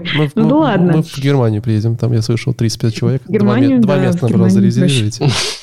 Да, Ну, Германия тоже будет очень хорошая конференция, кстати. Она всегда такая, она же прямо, мы проходим, проводим конференции всегда у нас как бы дома, там, где у нас был офис. Сейчас же мы уже последние сколько лет ремоут. Ну, честно говоря, я вообще не знаю, когда я был последний раз в офисе, потому что офис-то был, но я, меня там не было. Поэтому, э, да, но все равно это как бы наш дом. И она очень такая милая, уютная, красивая э, и очень приятно в городе самом. Так что приезжайте, приезжайте. Хорошо. Алин, что Класс. за доклад? Um, доклад называется uh, Creativity in Cross-Cultural Innovation. Uh, на русский переводить страшно это название. По-английски звучит просто супер классно, по-русски будет звучать как uh, креативность в кросс-культурных инновациях. Как-то так это сразу какое-то прократие попахивает почему-то, не знаю. Для, это докторская диссертация в каком-то ну, философском университете. Ну, или так, или какой-нибудь такой, знаешь, э, отчет на какой-нибудь там республиканский государственный да. грант. Вот, Василий Петрович, вот э, пожалуйста, прошу, походите к сцене. У нас сегодня докладчик есть. Э, вот кросс-культурные, что там, креативность, кросс-культурные инновации. Да. Да, да. Все, аплодисменты, пожалуйста. Да, да, да. Ну, Ну, эм, поэтому забыли, забыли перевод на русский и смотрим на доклад Creativity in Cross-Cultural Innovation, э, который был сделан э, спикером И Йинг э, Лу. Она вообще супер замечательная. Я получила массу удовольствия, э, пока смотрела этот доклад. И это, наверное, один из тех немногих докладов э, за всю нашу историю подкаста, который я вот посмотрела на одном дыхании, ни разу не отвлекшись, ни разу там у меня не возникло желания пойти что-нибудь погуглить или там, не знаю, как- как-то еще э, от, оторваться от экрана. А, а, кстати, как, как очень... изголодалась-то, да, по докладам своим за три недели отпуска, но digital. На, на второй мне уже, видишь, сил не хватило. Я сегодня только один посмотрела, он был слишком кайфовый, чтобы э, после него заныривать в какой-нибудь технический доклад, где надо разбираться с э, деталями и подробностями. А, начинается он с того, что спикер э, рассказывает о том, как ее зовут, и это вообще замечательная совершенно история. У нее имя состоит из двух частей, И и Инг. А, и первая часть значит э, счастливый, а вторая часть значит креативный. И фамилия э, Лу означает эм, Land. Land, ну что, страна, например, да, можно так лучше всего на русский перевести. Ее имя означает «счастливая креативная страна», и это, по-моему, ровно то, э, что она делает всю свою жизнь, и это вообще полностью отражает э, ее и призвание, и талант. Э, совершенно замечательный дизайнер, и как она сама себя называет, арт, артенпренер, то есть как бы предприниматель и э, бизнесмен в сфере искусства, а, она делилась э, своими а, крупными и очень успешными, очень примечательными проектами. И основная мысль ее доклада была в том, что мы можем с помощью искусства, с помощью дизайна э, сочетать несочетаемые вещи, соединять что-то противоположное. И весь ее доклад был разделен на несколько частей, э, где она э, показывала, как с помощью э, креативности и искусства можно, э, например, соединять э, fun and functionality. А, то есть э, удовольствие и такую вот утилитарную функциональность. Или как, например, соединить э, культуру Запада и Востока, а, или техническую составляющую и составляющую искусства. Совершенно прекрасно в этом докладе видна вообще вся идея и концепция э, креативности, да, творчества, потому что я, кстати, вот часто с этим сталкиваюсь, э, когда людям говоришь что-нибудь, давайте придумаем что-нибудь креативное, люди сразу говорят, нет, нет, нам нужны метрики, нам, пожалуйста, э, что-то, что будет работать, а вот этот вот ваш креатив вы там где-нибудь, пожалуйста, себе попридержите, да, уже там, как, когда у нас будет много ресурсов, их некуда будет потратить, мы перейдем к креативу. Но эм, дело в том, что креатив и э, вообще вот э, творческое мышление это прям, э, во-первых, не каждому дано, во-вторых, это большой труд, это способность э, соединять э, концепции из очень очень разных сфер, из разных миров, и э, в итоге получать какие-то новые уникальные вещи. Очень прикольный у нее был кейс. Я все кейсы, конечно, пересказывать не буду. Вы обязательно посмотрите этот доклад для вдохновения. Но один из кейсов, который мне хорошо запомнился, uh, они разрабатывали логотип для компании 500 стартапов uh, под их проект, uh, который должен был помочь и запустить э, карьеру для женщин в Корее. И э, перед ней, перед дизайнером стояла интересная задача. Ей нужно было взять э, логотип э, 500 стартапов, который очень простой прямой, это просто цифра 500. В квадратике. Пятерочка с двумя ноликами, да, в квадратике. Это важно. А, да. Логотип 500 стартапов, э, корейский флаг, который тоже такой довольно специфический, это белое полотно, и там в середине такой круг, э, состоящий из красной и синей половинки. Дальше нужно было обязательно упомянуть э, Google, потому что этот проект проходил при поддержке Google. И, конечно же, нужно было передать основной смысл, то есть женщины и карьера. И эм, очень э, необычное решение в итоге она нашла, и очень изящное. Эм, в корейском языке, наверное, если вы так можете себе представить их письменность, э, практически в каждом иероглифе содержится обязательно кружок, ну или такая петелька, похожая на кружок, и вокруг него уже могут там какие-то дополнительные символы быть, черточки, треугольнички, ну, такие уголочки, всякие разные там сочетания полосочек.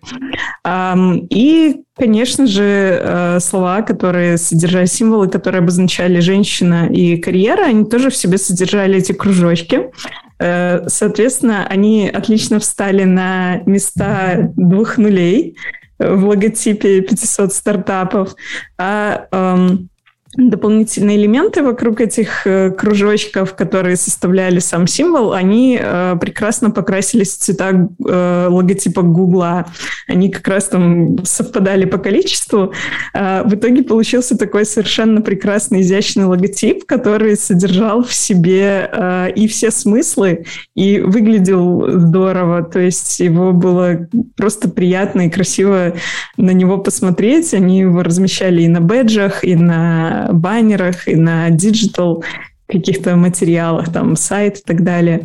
И это, по-моему, супер прекрасный пример того, как э, можно с помощью креативного мышления, во-первых, э, прийти к изящному, красивому решению, во-вторых, донести какой-то очень хороший смысл и месседж, и ну, насколько это все-таки непросто, насколько надо уметь э, смотреть на разные контексты, сочетать их, и я, я даже не представляю, как, в какой части мозга или как, как этому научиться, как вообще вот люди приходят к тому, что они такие идеи рожают на, эм, на регулярной основе, да? Мне кажется, что если мне что-то подобное когда-то в голову приходило, то это там, случайно один-два раза в жизни. А Мне здесь кажется, мне... в целом, делать такой дизайн, который, mm-hmm. знаешь, ты живешь в одной культуре, ты сделать дизайн другой культуры, это прям очень тяжелая задача да. по себе. Да.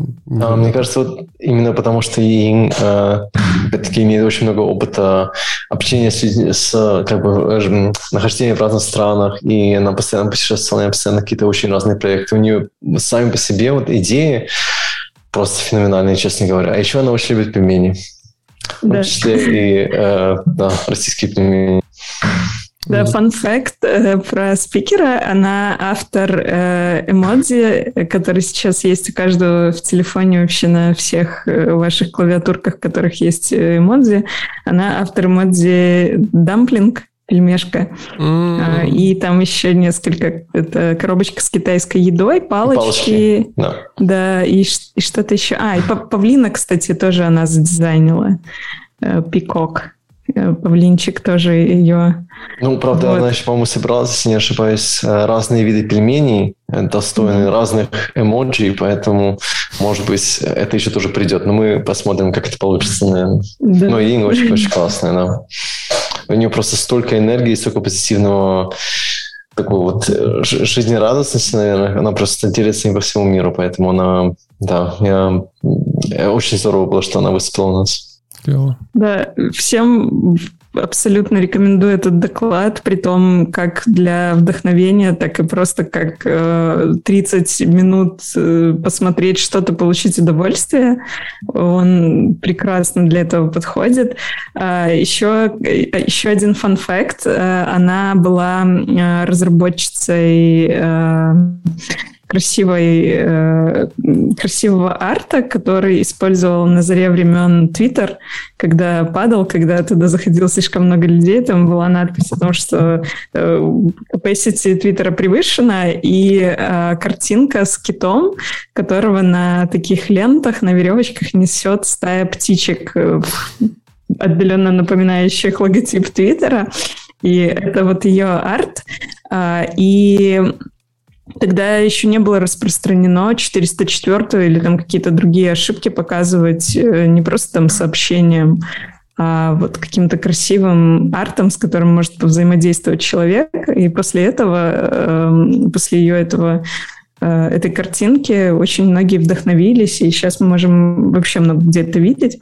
И, в принципе, эту картинку много где еще переиспользовали. Она там показывала примеры каких-то граффити городских, и люди тортики пекли в форме этого кита, и там какие-то ивенты называли э, ну, именем предсказала, предсказала докер, короче, еще за, до... Э, Задолго. Задолго до того. Давайте немножко ускоримся, да, у нас еще есть много тем э, быстрых. Э, ну, не так что прям очень О, много. я вижу, тут твоя любимая будет часть тема, да? Эдди Османи, он Optimizing Images for Core Web Vitals. Следующий доклад у меня. Вот. И да, одна из моих любимых тем веб-витальки.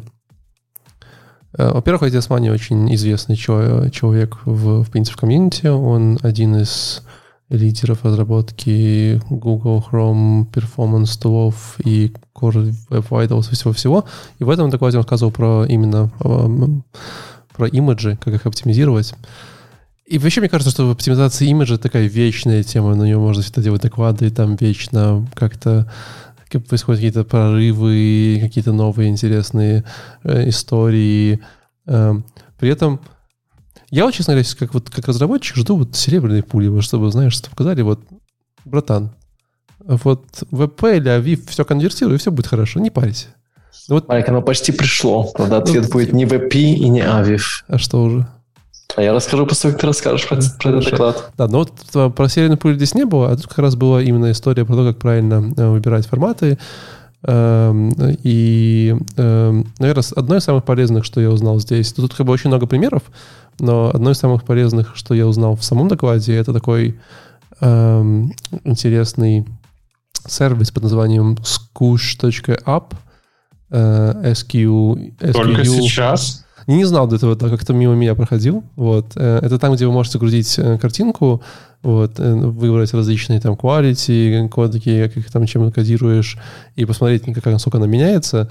Вот, и, ну, Знаешь, я... какой самый, самая киллер фича этого инструмента?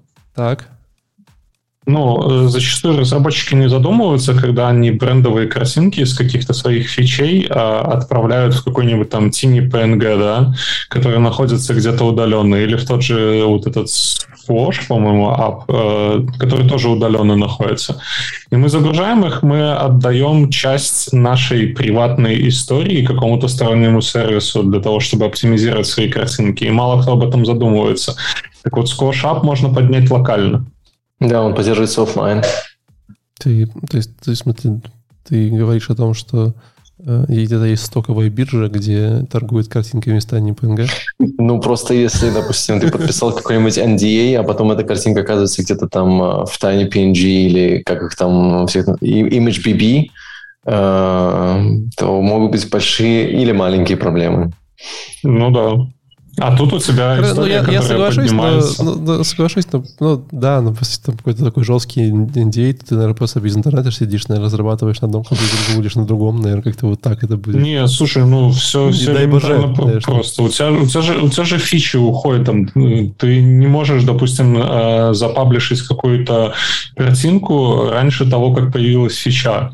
Ну, это вот с предыдущим работой у меня связано, то есть, ну, ты готовишь аудиторию, там, за, за заготавливаются промо-акции специальные, а ты весь иконочный сет этот запуливаешь в тени PNG и такой, а? Ну, в целом, конечно, гораздо лучше, когда есть какие-нибудь Думаешь, iPhone... обычные build которые заботятся...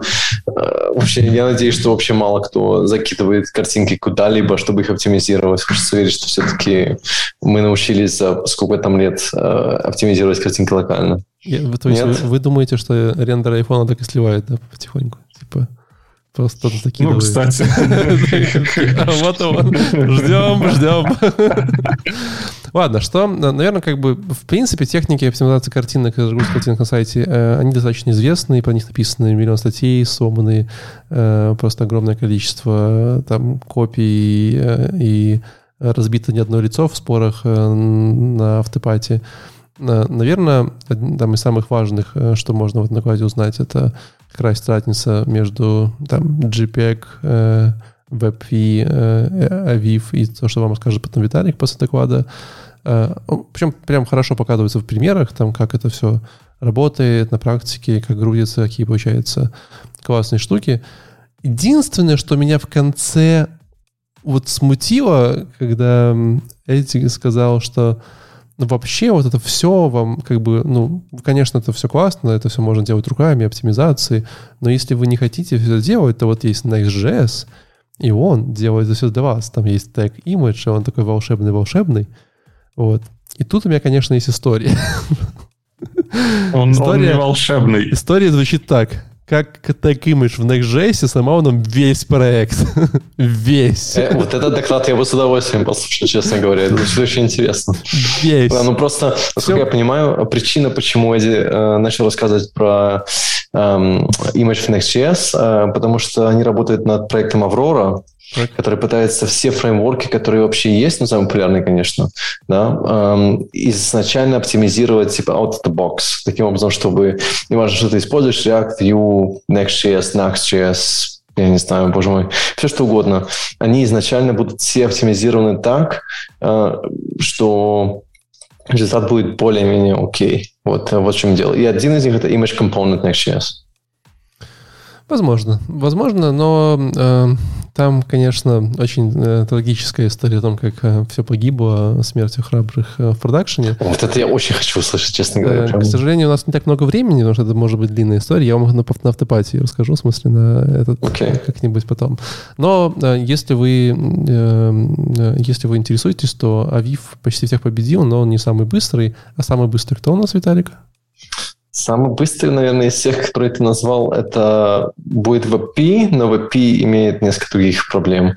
Э, но вообще, на самом-то деле, будущее ведь вот не за горой, оно же прямо тут рядышком, потому что приходит, казалось бы, вот я помню прекрасно тот момент, когда, когда это было в, по-моему, либо в апреле, либо в мае, когда Safari вдруг начал поддерживать VP, я подумал, что ну все, ну, кажется, дожил я до этого момента, когда все браузеры поддерживают один и тот же нормальный современный э, формат. Но потом появился Авив, вдруг не всего. А теперь на горизонте и уже поддерживается за флагом, правда, если не ошибаюсь, э, новый формат, который должен победить их всех, который называется JPEG XL. Я не знаю, вы слышали про него или нет. JPEG XL э, объединяет единственное с... JPEG XL не имеет, наверное, ничего общего со всеми этими форматами, которые мы только что говорили. Потому что и VP, и AVIF, они как бы на самом деле пришли из видеокодека, они как бы не, не, не форматы картинок. Э, единственный формат, который формат картинок, это наш GIF, да, это наш PNG и это наш JPEG, который родился в 1991 году. Он почти такой же старый, как я. Вот. Так что, к счастью, к счастью, технология развивается, и поэтому JPEG XL в принципе, если просто быстренько рассказать, JPEG XL э, поддерживает все, что нужно, и гораздо лучше. И он меньше по размеру, и он поддерживает progressive rendering, то, что не поддерживает пока IVF. Э, и он быстрее показывает полезные пиксели, то, что не показывает WebP.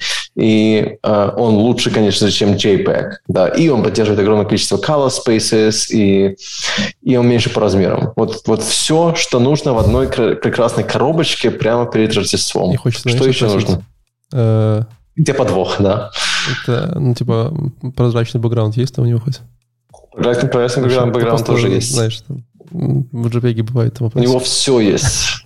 У него Хорошо, вот, вот, вот, вот, я думаю, надо делать отдельную конференцию по JPEG XL. Это очень... Я, кстати, про него ни разу не слышал почему-то. Да, JPEG XL это очень круто. Он еще и Royal Free, что, между прочим, немаловажно. Да. Вот. Угу. Хорошо. Но Тогда просто подождем два года и будем все его использовать. Ну, почему? Я думаю, что он уже уже там браузер с флагом, по флажком. Может быть, в январе нам дадут подарочек какой-нибудь. Было бы классно. Кто знает.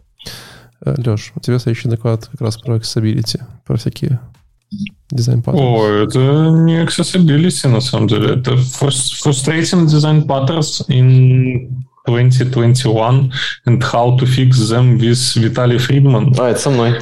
Ну, конечно, доклад не очень, но... Да, мне, мне тоже не понравился. Мне тоже не понравился, да. Блин, а я вот, кстати, не, не уверен. Ну, я не могу сказать, что он мне не понравился. Знаешь, я, я начал смотреть и такой думаю, блин, серьезно опять? Ну, как бы, зачем? А потом это офигеть вот у меня реально, у меня спектр эмоций, там буквально уже через 30 минут я просто сидел и, э, как, как это сказать, как это нормативной лексикой, ну, я был очень во воодушевлен этим докладом, да. А, что ж тебя там воодушевило-то, Леша, скажи нам. Я, а, обычный пример. Я нашел а, у себя очень ошибочное мнение, да. Я раньше, у меня был проект, на котором разработчик реализовал меню, которое открывается там на пол, пол сайта. Он реализовал это через клик, и как отдельный pop-up окно, да. И, то есть ты нажимаешь на меню, у тебя появляется pop-up окно, ты при этом должен в JavaScript контролировать ширину, высоту этого меню, ты должен контролировать положение этого меню, ты должен следить за скроллом э, в меню, снаружи Положение меню, то есть... Холост, женат, подожди. Ну, то есть, э, как бы ты должен очень много контролировать этого всего. И я переписал это все на Hover. И сейчас, когда я, я вижу твою реакцию, когда я посмотрел э, реально зло э, Ховера, ну, я там первое, что я услышал, что типа у нас же на мобайле нету ховера. Ну, я, я здесь не совсем согласен. У нас есть там все-таки и фокусы, когда ты кликаешь, он все-таки ховерится у, у тебя. Mm-hmm. Но э, у нас есть большая проблема, когда мы пытаемся проскролить мимо этого меню, да, или когда мы там из меню уходим в подменю и не попадаем в это подменю, да, и у нас за- закрывается все меню. Я когда-то в своих работах учитывал как, какой-то тайм-аут, да, на то, чтобы там не сразу же оно закрылось, чтобы у пользователя было время там перепрыгнуть на него. Но в целом это реально э, серьезная проблема меню с ховером, когда у тебя может поменяться ховер на, на что угодно в этот момент. Или когда ты... Очень классный пример, когда у тебя для того, чтобы из строки поиска перейти мышкой на сайт, ты должен пройти через меню, и у тебя появляется на весь экран э, э опять это меню. И это прям ну, очень некрасиво. Вот, это, это уже как бы о, о многом говорит, что я не знаю, почему ты так э, не просто... очень относишься к докладу, к этому. И мне просто нравится, я... что... Извини, да, да.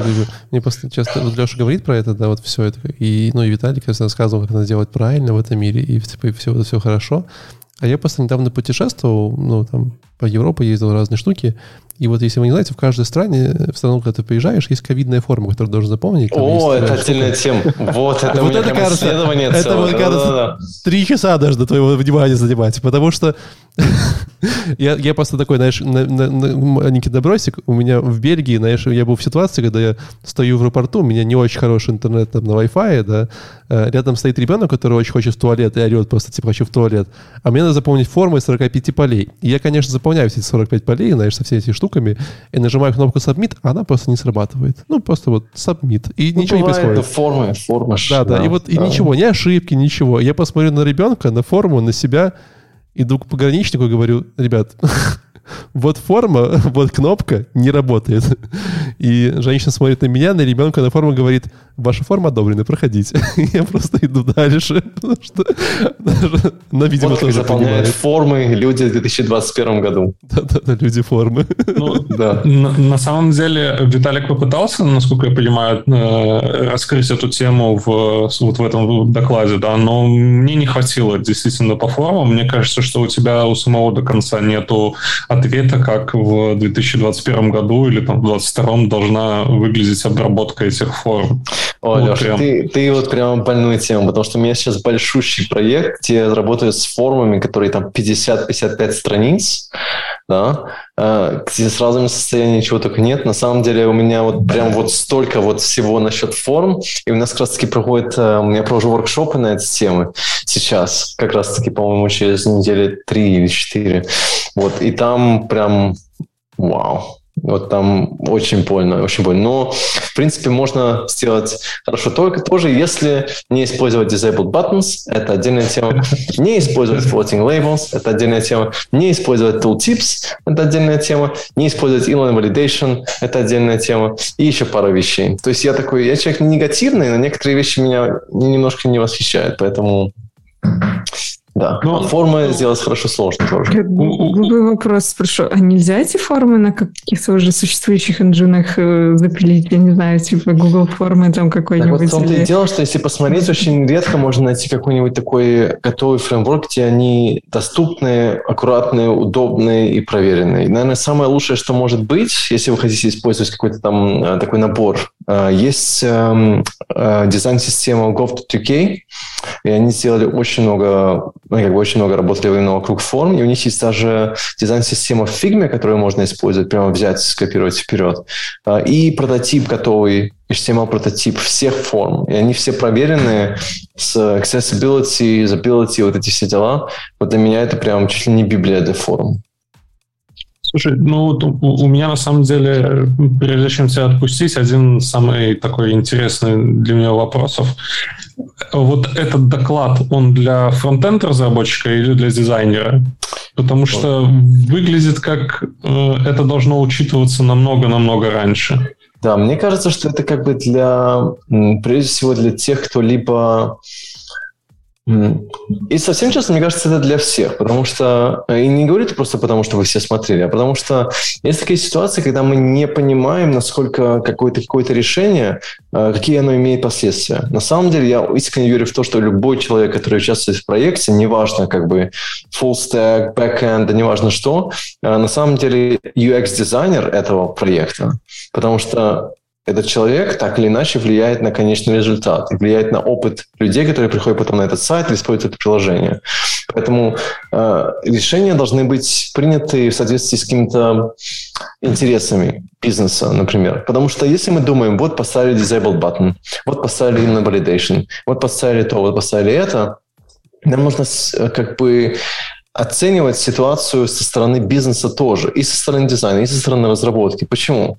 Потому что если посмотреть на стоимость заблокированных кнопок какой-нибудь такой, такой классической какой-нибудь страховой компании, боже мой, то, что кнопка заблокирована, не позволяет как минимум 0,5-0,7% эм, вообще купить что-либо на этом сайте, просто потому что она заблокирована. То, что люди не понимают, например, как ее разблокировать или что-то еще не так. Но как часто у вас может была такая ситуация, что вам нужно ввести свой адрес для того, чтобы получить посылку, а вам говорит интерфейс, что нет, неправильный адрес.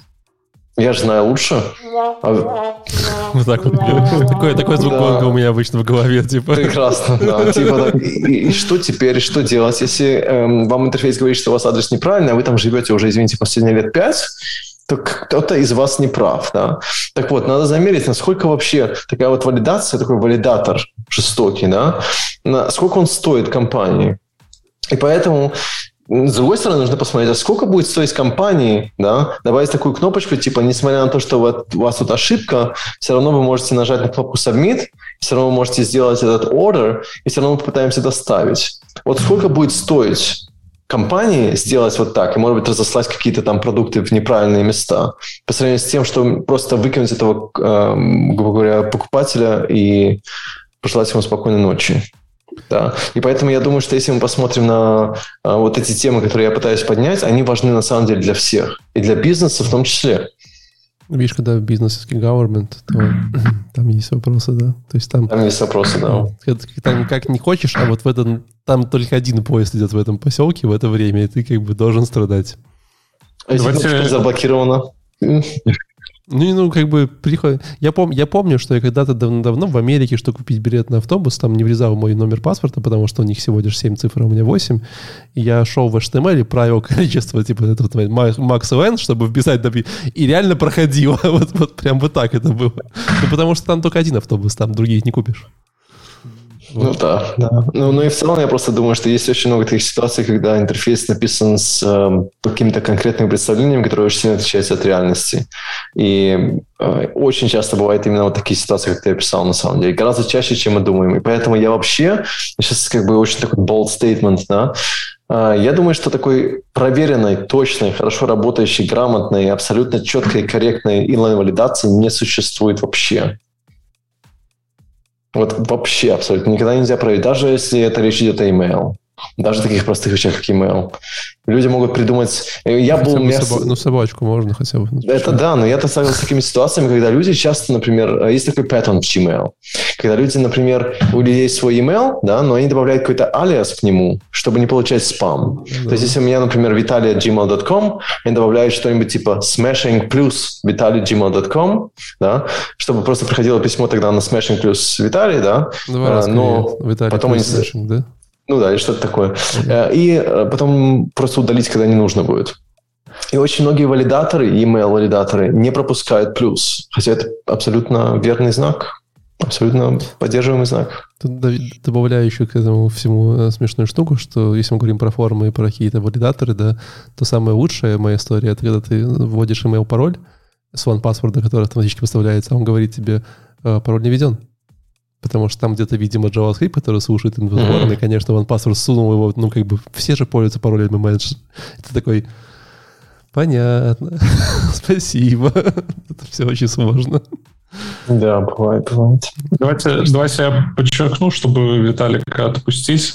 Э, смотрите, э, в докладе, э, вот это даже не доклад, это воркшоп. В воркшопе рассказывается про карусель, про Infinity Scroll, про Disable баттоны, про валидации, тултипы, меню и гамбургер. И я абсолютно согласен, что это прям все должны посмотреть. Это даже интересно. Там, мне кажется, там, ну, там же нету технических каких-то нюансов более-менее. Это прям вот о нашем вебе, о том, что мы видим ежедневно на, на сайтах. И больных Мне... темах. Да, больных да, да. Болях, я бы сказал. Да. Давай дальше тогда. Да. А, а мне... Ты будешь убегать? Да, мне тут э, пришло письмо, что мне срочно нужно идти на звонок через 15 минут, и мне нужно было бы почитать, о чем мне нужно было бы поговорить через 15 минут. Думаю, сейчас срочно. Да, но никогда клиенты пишут. А обычно я пытаюсь не импровизировать в этой ситуации. Поэтому, ребят, большое спасибо, что вы меня пригласили. А, я потом посмотрю, что вы обсудите. Не говорите ничего плохого обо мне, пожалуйста, за моей спиной. Это, ну, вы это, хорошие, это будет после, это после, после шоу будет, не переживай. Ну, хорошо, тогда, если что... Потом удалим. Если что, потом удалите, да. Все, спасибо. Алина, очень приятно приятно. А, Парень, да. Леша, до следующего раза. Мне тоже пока. спасибо, счастливо. Да, пока. До скорого, ребят. Э, на самом деле, у нас не так много осталось до конца, всего лишь два Да, слушай, я на самом деле вопрос единственный, который ему не, не задал, да, но я его оставлю таким, а, как это называется, без ответа. Как же они там называют, риторическим. А ты нам view, кстати, поменяешь, чтобы на, на троих? А, простите, да, точно, извините. Угу. Да? Оп. Оп. А, в общем, он знаешь, сколько он ссылок привел, знаешь, сколько он сайтов показал. Это просто невероятное количество. Там на каждый пример по, по, по 20 сайтов а, с хорошими и плохими кейсами. Это просто... Я, я хотел спросить, где он, как их он, он их коллектит, где он их накапливает. Ну, блин, просто... У каждого, у каждого свои, ну, то есть, знаешь, эти привычки. Вот это вот э, марки собирает. Ну кто-то да. Пивные, пивные эти крышечки, кто-то эти подстаканники, а кто-то сайты плохие. Вот, ну, да. это, это прям огромный список сайтов. Давай дальше тогда погнали. Я, я тоже забыл спросить Виталика, умеет ли он удалять слайды в этом. Просто мне такое ощущение, что когда он презентацию показывает, там, знаешь, открываешь, а там типа 570 слайдов. Там, как бы, ты хочешь сказать, там можно удалять, там кнопка есть. Ладно, мы посмеялись, хватит. А, на самом деле у меня не такое, что прям большущий такой дальше. А, он про такую тему под названием Working with CSS Container Queries. Вот, от человека под названием Ахмад Шадид, а, который рассказывал на метапе смешингов о том, как работать с различными контейнер queries. Что это значит? Да, то есть на самом деле как, э, как бы у нас есть такая штука под названием Media Queries, которая есть давно-давно с нашей жизни. Вот, она э, нам дана для того, чтобы контролировать наш вид нашего сайта на разных платформах для разных там экранов, да. Но так, но, но на самом деле это такая уже немножечко тема в прошлом, потому что по факту же как бы хоть нам и важен экран, Часто нам важен не только экран, нам важно еще и то, как вот элемент внутри какого-то контейнера себя везет, да? Ну, знаете, такая стандартная история, когда, допустим, вот есть какие-то там картиночки-картиночки, они вот занимают, там, знаешь, два, два столбика, потом вот вас, не знаю, случилось нечетное количество этих элементов, и вы хотите последнюю показать, чтобы она была полностью растянута там, на, на два таких столба. То есть, понимаете, там 2-2-2, а потом последняя, которая была один, она была бы в левом столбике, но чтобы сделать это красиво, вам нужно его там растянуть красиво на весь, на весь контейнер. Кто-нибудь меня понимает, да? Я объяснил. Да, CSS-гриды, может, нет? Uh, вот, собственно говоря, я тоже подумал сразу CSS-гриды, но на самом деле нет. Uh, он рассказывал, в принципе, про вообще в целом подходы. Да? То есть это гриды для как инструмент, который он может использовать, а может не использовать. А тут, скорее всего, история была про то, какие вообще подходы существуют вот в мире. Uh, и на самом это 26 минут, там почти 30 минут э, такого достаточно практического применения вот всех этих подходов. То есть, знаете, там типа, давайте да, представим... Как, как, как так получилось вообще, что вы, вы все выбрали доклады по 20 минут, особенно вот ты, Валик, да, а я посмотрел вот этот воркшоп на 2,5 часа. Тебе нужнее всех. Ну, во-первых, во-первых, ты же, ты же там сегодня отвечал, сегодня же 50 лайков ты на, там законтрибуился, поэтому ты а, я понял. должен быть, да. Во-вторых, э, я просто выбирал, что они не были долгие. У меня просто не было очень много, э, огромного количества времени. Но, тем не менее, если хотите узнать, э, как бы, я думаю, что такой доклад э, для тех, кто возможно, только входит в профессию или хочет освежить какие-то такие, э, может, какие-то новые подходы узнать. Тут прям вот такие, знаете, конкретные примеры, типа, вот у нас есть пагинация, там есть кнопочка назад, 1, 2, 5, 6, 7, 8, кнопочка вперед, и как она должна выглядеть для разных штук. И вот так мы ее сделали. Там, вот есть кнопочка там, форма с имейлом, вот так мы ее сделали. Вот есть кнопочка там форма поиска, где кнопочка там search, в начале search, когда экран меньше там типа иконка, когда еще меньше там пропадает какая-то штука, и вот так мы ее сделали. Вот прям конкретно такие э, примеры, которые он показывает, и которые именно завязаны не на то, что это какой-то там э, контейнер, ну не то, что там какой-то див... именно вот э, размер экрана, а это именно размер контейнера. То есть такие контейнер queries, понимаете, да, которые на, и на, на это завязаны. Вот. Э, в целом это очень, ну, сама в себе контейнерная тема, мне кажется, очень богата. Тут была шутка про докер. Вот. Э, и я думаю, что это такой, наверное, следующий Следующий, наверное, уровень вот этих, знаешь, после media queries. Э, кстати говоря, а что у нас с этими, с поддержкой контейнер queries? Интересно, контейнер CSS, сейчас посмотрим. Контейнер CSS can I use? Мне кажется, они должны поддерживать уже довольно много где. Учиться как будто... А, нигде. Э, Не, это же, по-моему, только экспериментальная штука. Да, эксперимент media query. Да, это вообще все красное. В общем, все красное. Но э, я, это ну, выглядит так, что это будет скоро везде. Вот, потому что это... Ну, По-моему, ну, это скоро везде уже на протяжении лет двух. Да? Ну, двух лет немного, mm. это всего лишь два года. Э, думаешь, не, не попробует? А почему? Сложно в имплементации? Ну, да, и в имплементации сложно, и как конечному потребителю будет сложно. То есть нужно разрулить очень много кейсов. Может быть, может быть, может быть. Ну ладно, тем не менее. Вот, собственно говоря, все, весь доклад. Леш, ты последний сегодня, завершающий. А я не отметил же, что его смотрел. Ну, там Getting Started with Vue 3 Composition API, Ben Hong, Smash and Meets, December 2020. Ну, Виталик попросил не говорить ничего плохого, поэтому давай поехали дальше. А почему? Мы, а мы доклад не смотрели с тобой до этого? Как-то кажется, что... Слушай, вот ну, в, этом, в, в этом как бы и заключается моя плохая новость, что про Composition API уже раскричали везде, раструбили, и поэтому ну, дублировать его... Ну, хотя это метап был, то есть, возможно, и стоит. Ну, давай для тех, кто сам первый раз с нами, что такое Composition API, и, и просто и все. О, ну come on, я уже не помню даже. Я, я просто до сих пор не, не, не заюзал его. Есть э, Options API, есть Composition API. То есть они добавили новую фишку, э, выглядит как э, хуки в React, и верстать станет намного проще, реактивность станет намного понятнее и большие проекты будут э, намного проще реализовывать. Но с другой стороны, мы получаем усложнения в обучении э, фреймворку. То есть раньше это было чуть более понятно для джуниоров, а сейчас это уже больше как React и чуть-чуть сложнее получается. Окей. Okay. Okay. Ну, как минимум переписали на TypeScript все это, и там уже становится намного удобнее пользоваться даже тем же Composition API. Ну ладно. Ну что, мне кажется, что у нас сегодня был отличный выпуск. Не знаю, как вам, мне было очень интересно. Э, не, супер, слушай. А, я, знаешь, я еще не отметил, Виталик, если потом посмотрит, э, это первый доклад в моей жизни, вот тот, который про э, всякие кейсы в юзабилити. Первый доклад в моей жизни, который я посмотрел на английском языке в скорости полтора. Потому что язык вообще понятный. Потому и, что смотри, блин... 2,5 часа на скорости один, типа, только для самоубийц. не выдержал.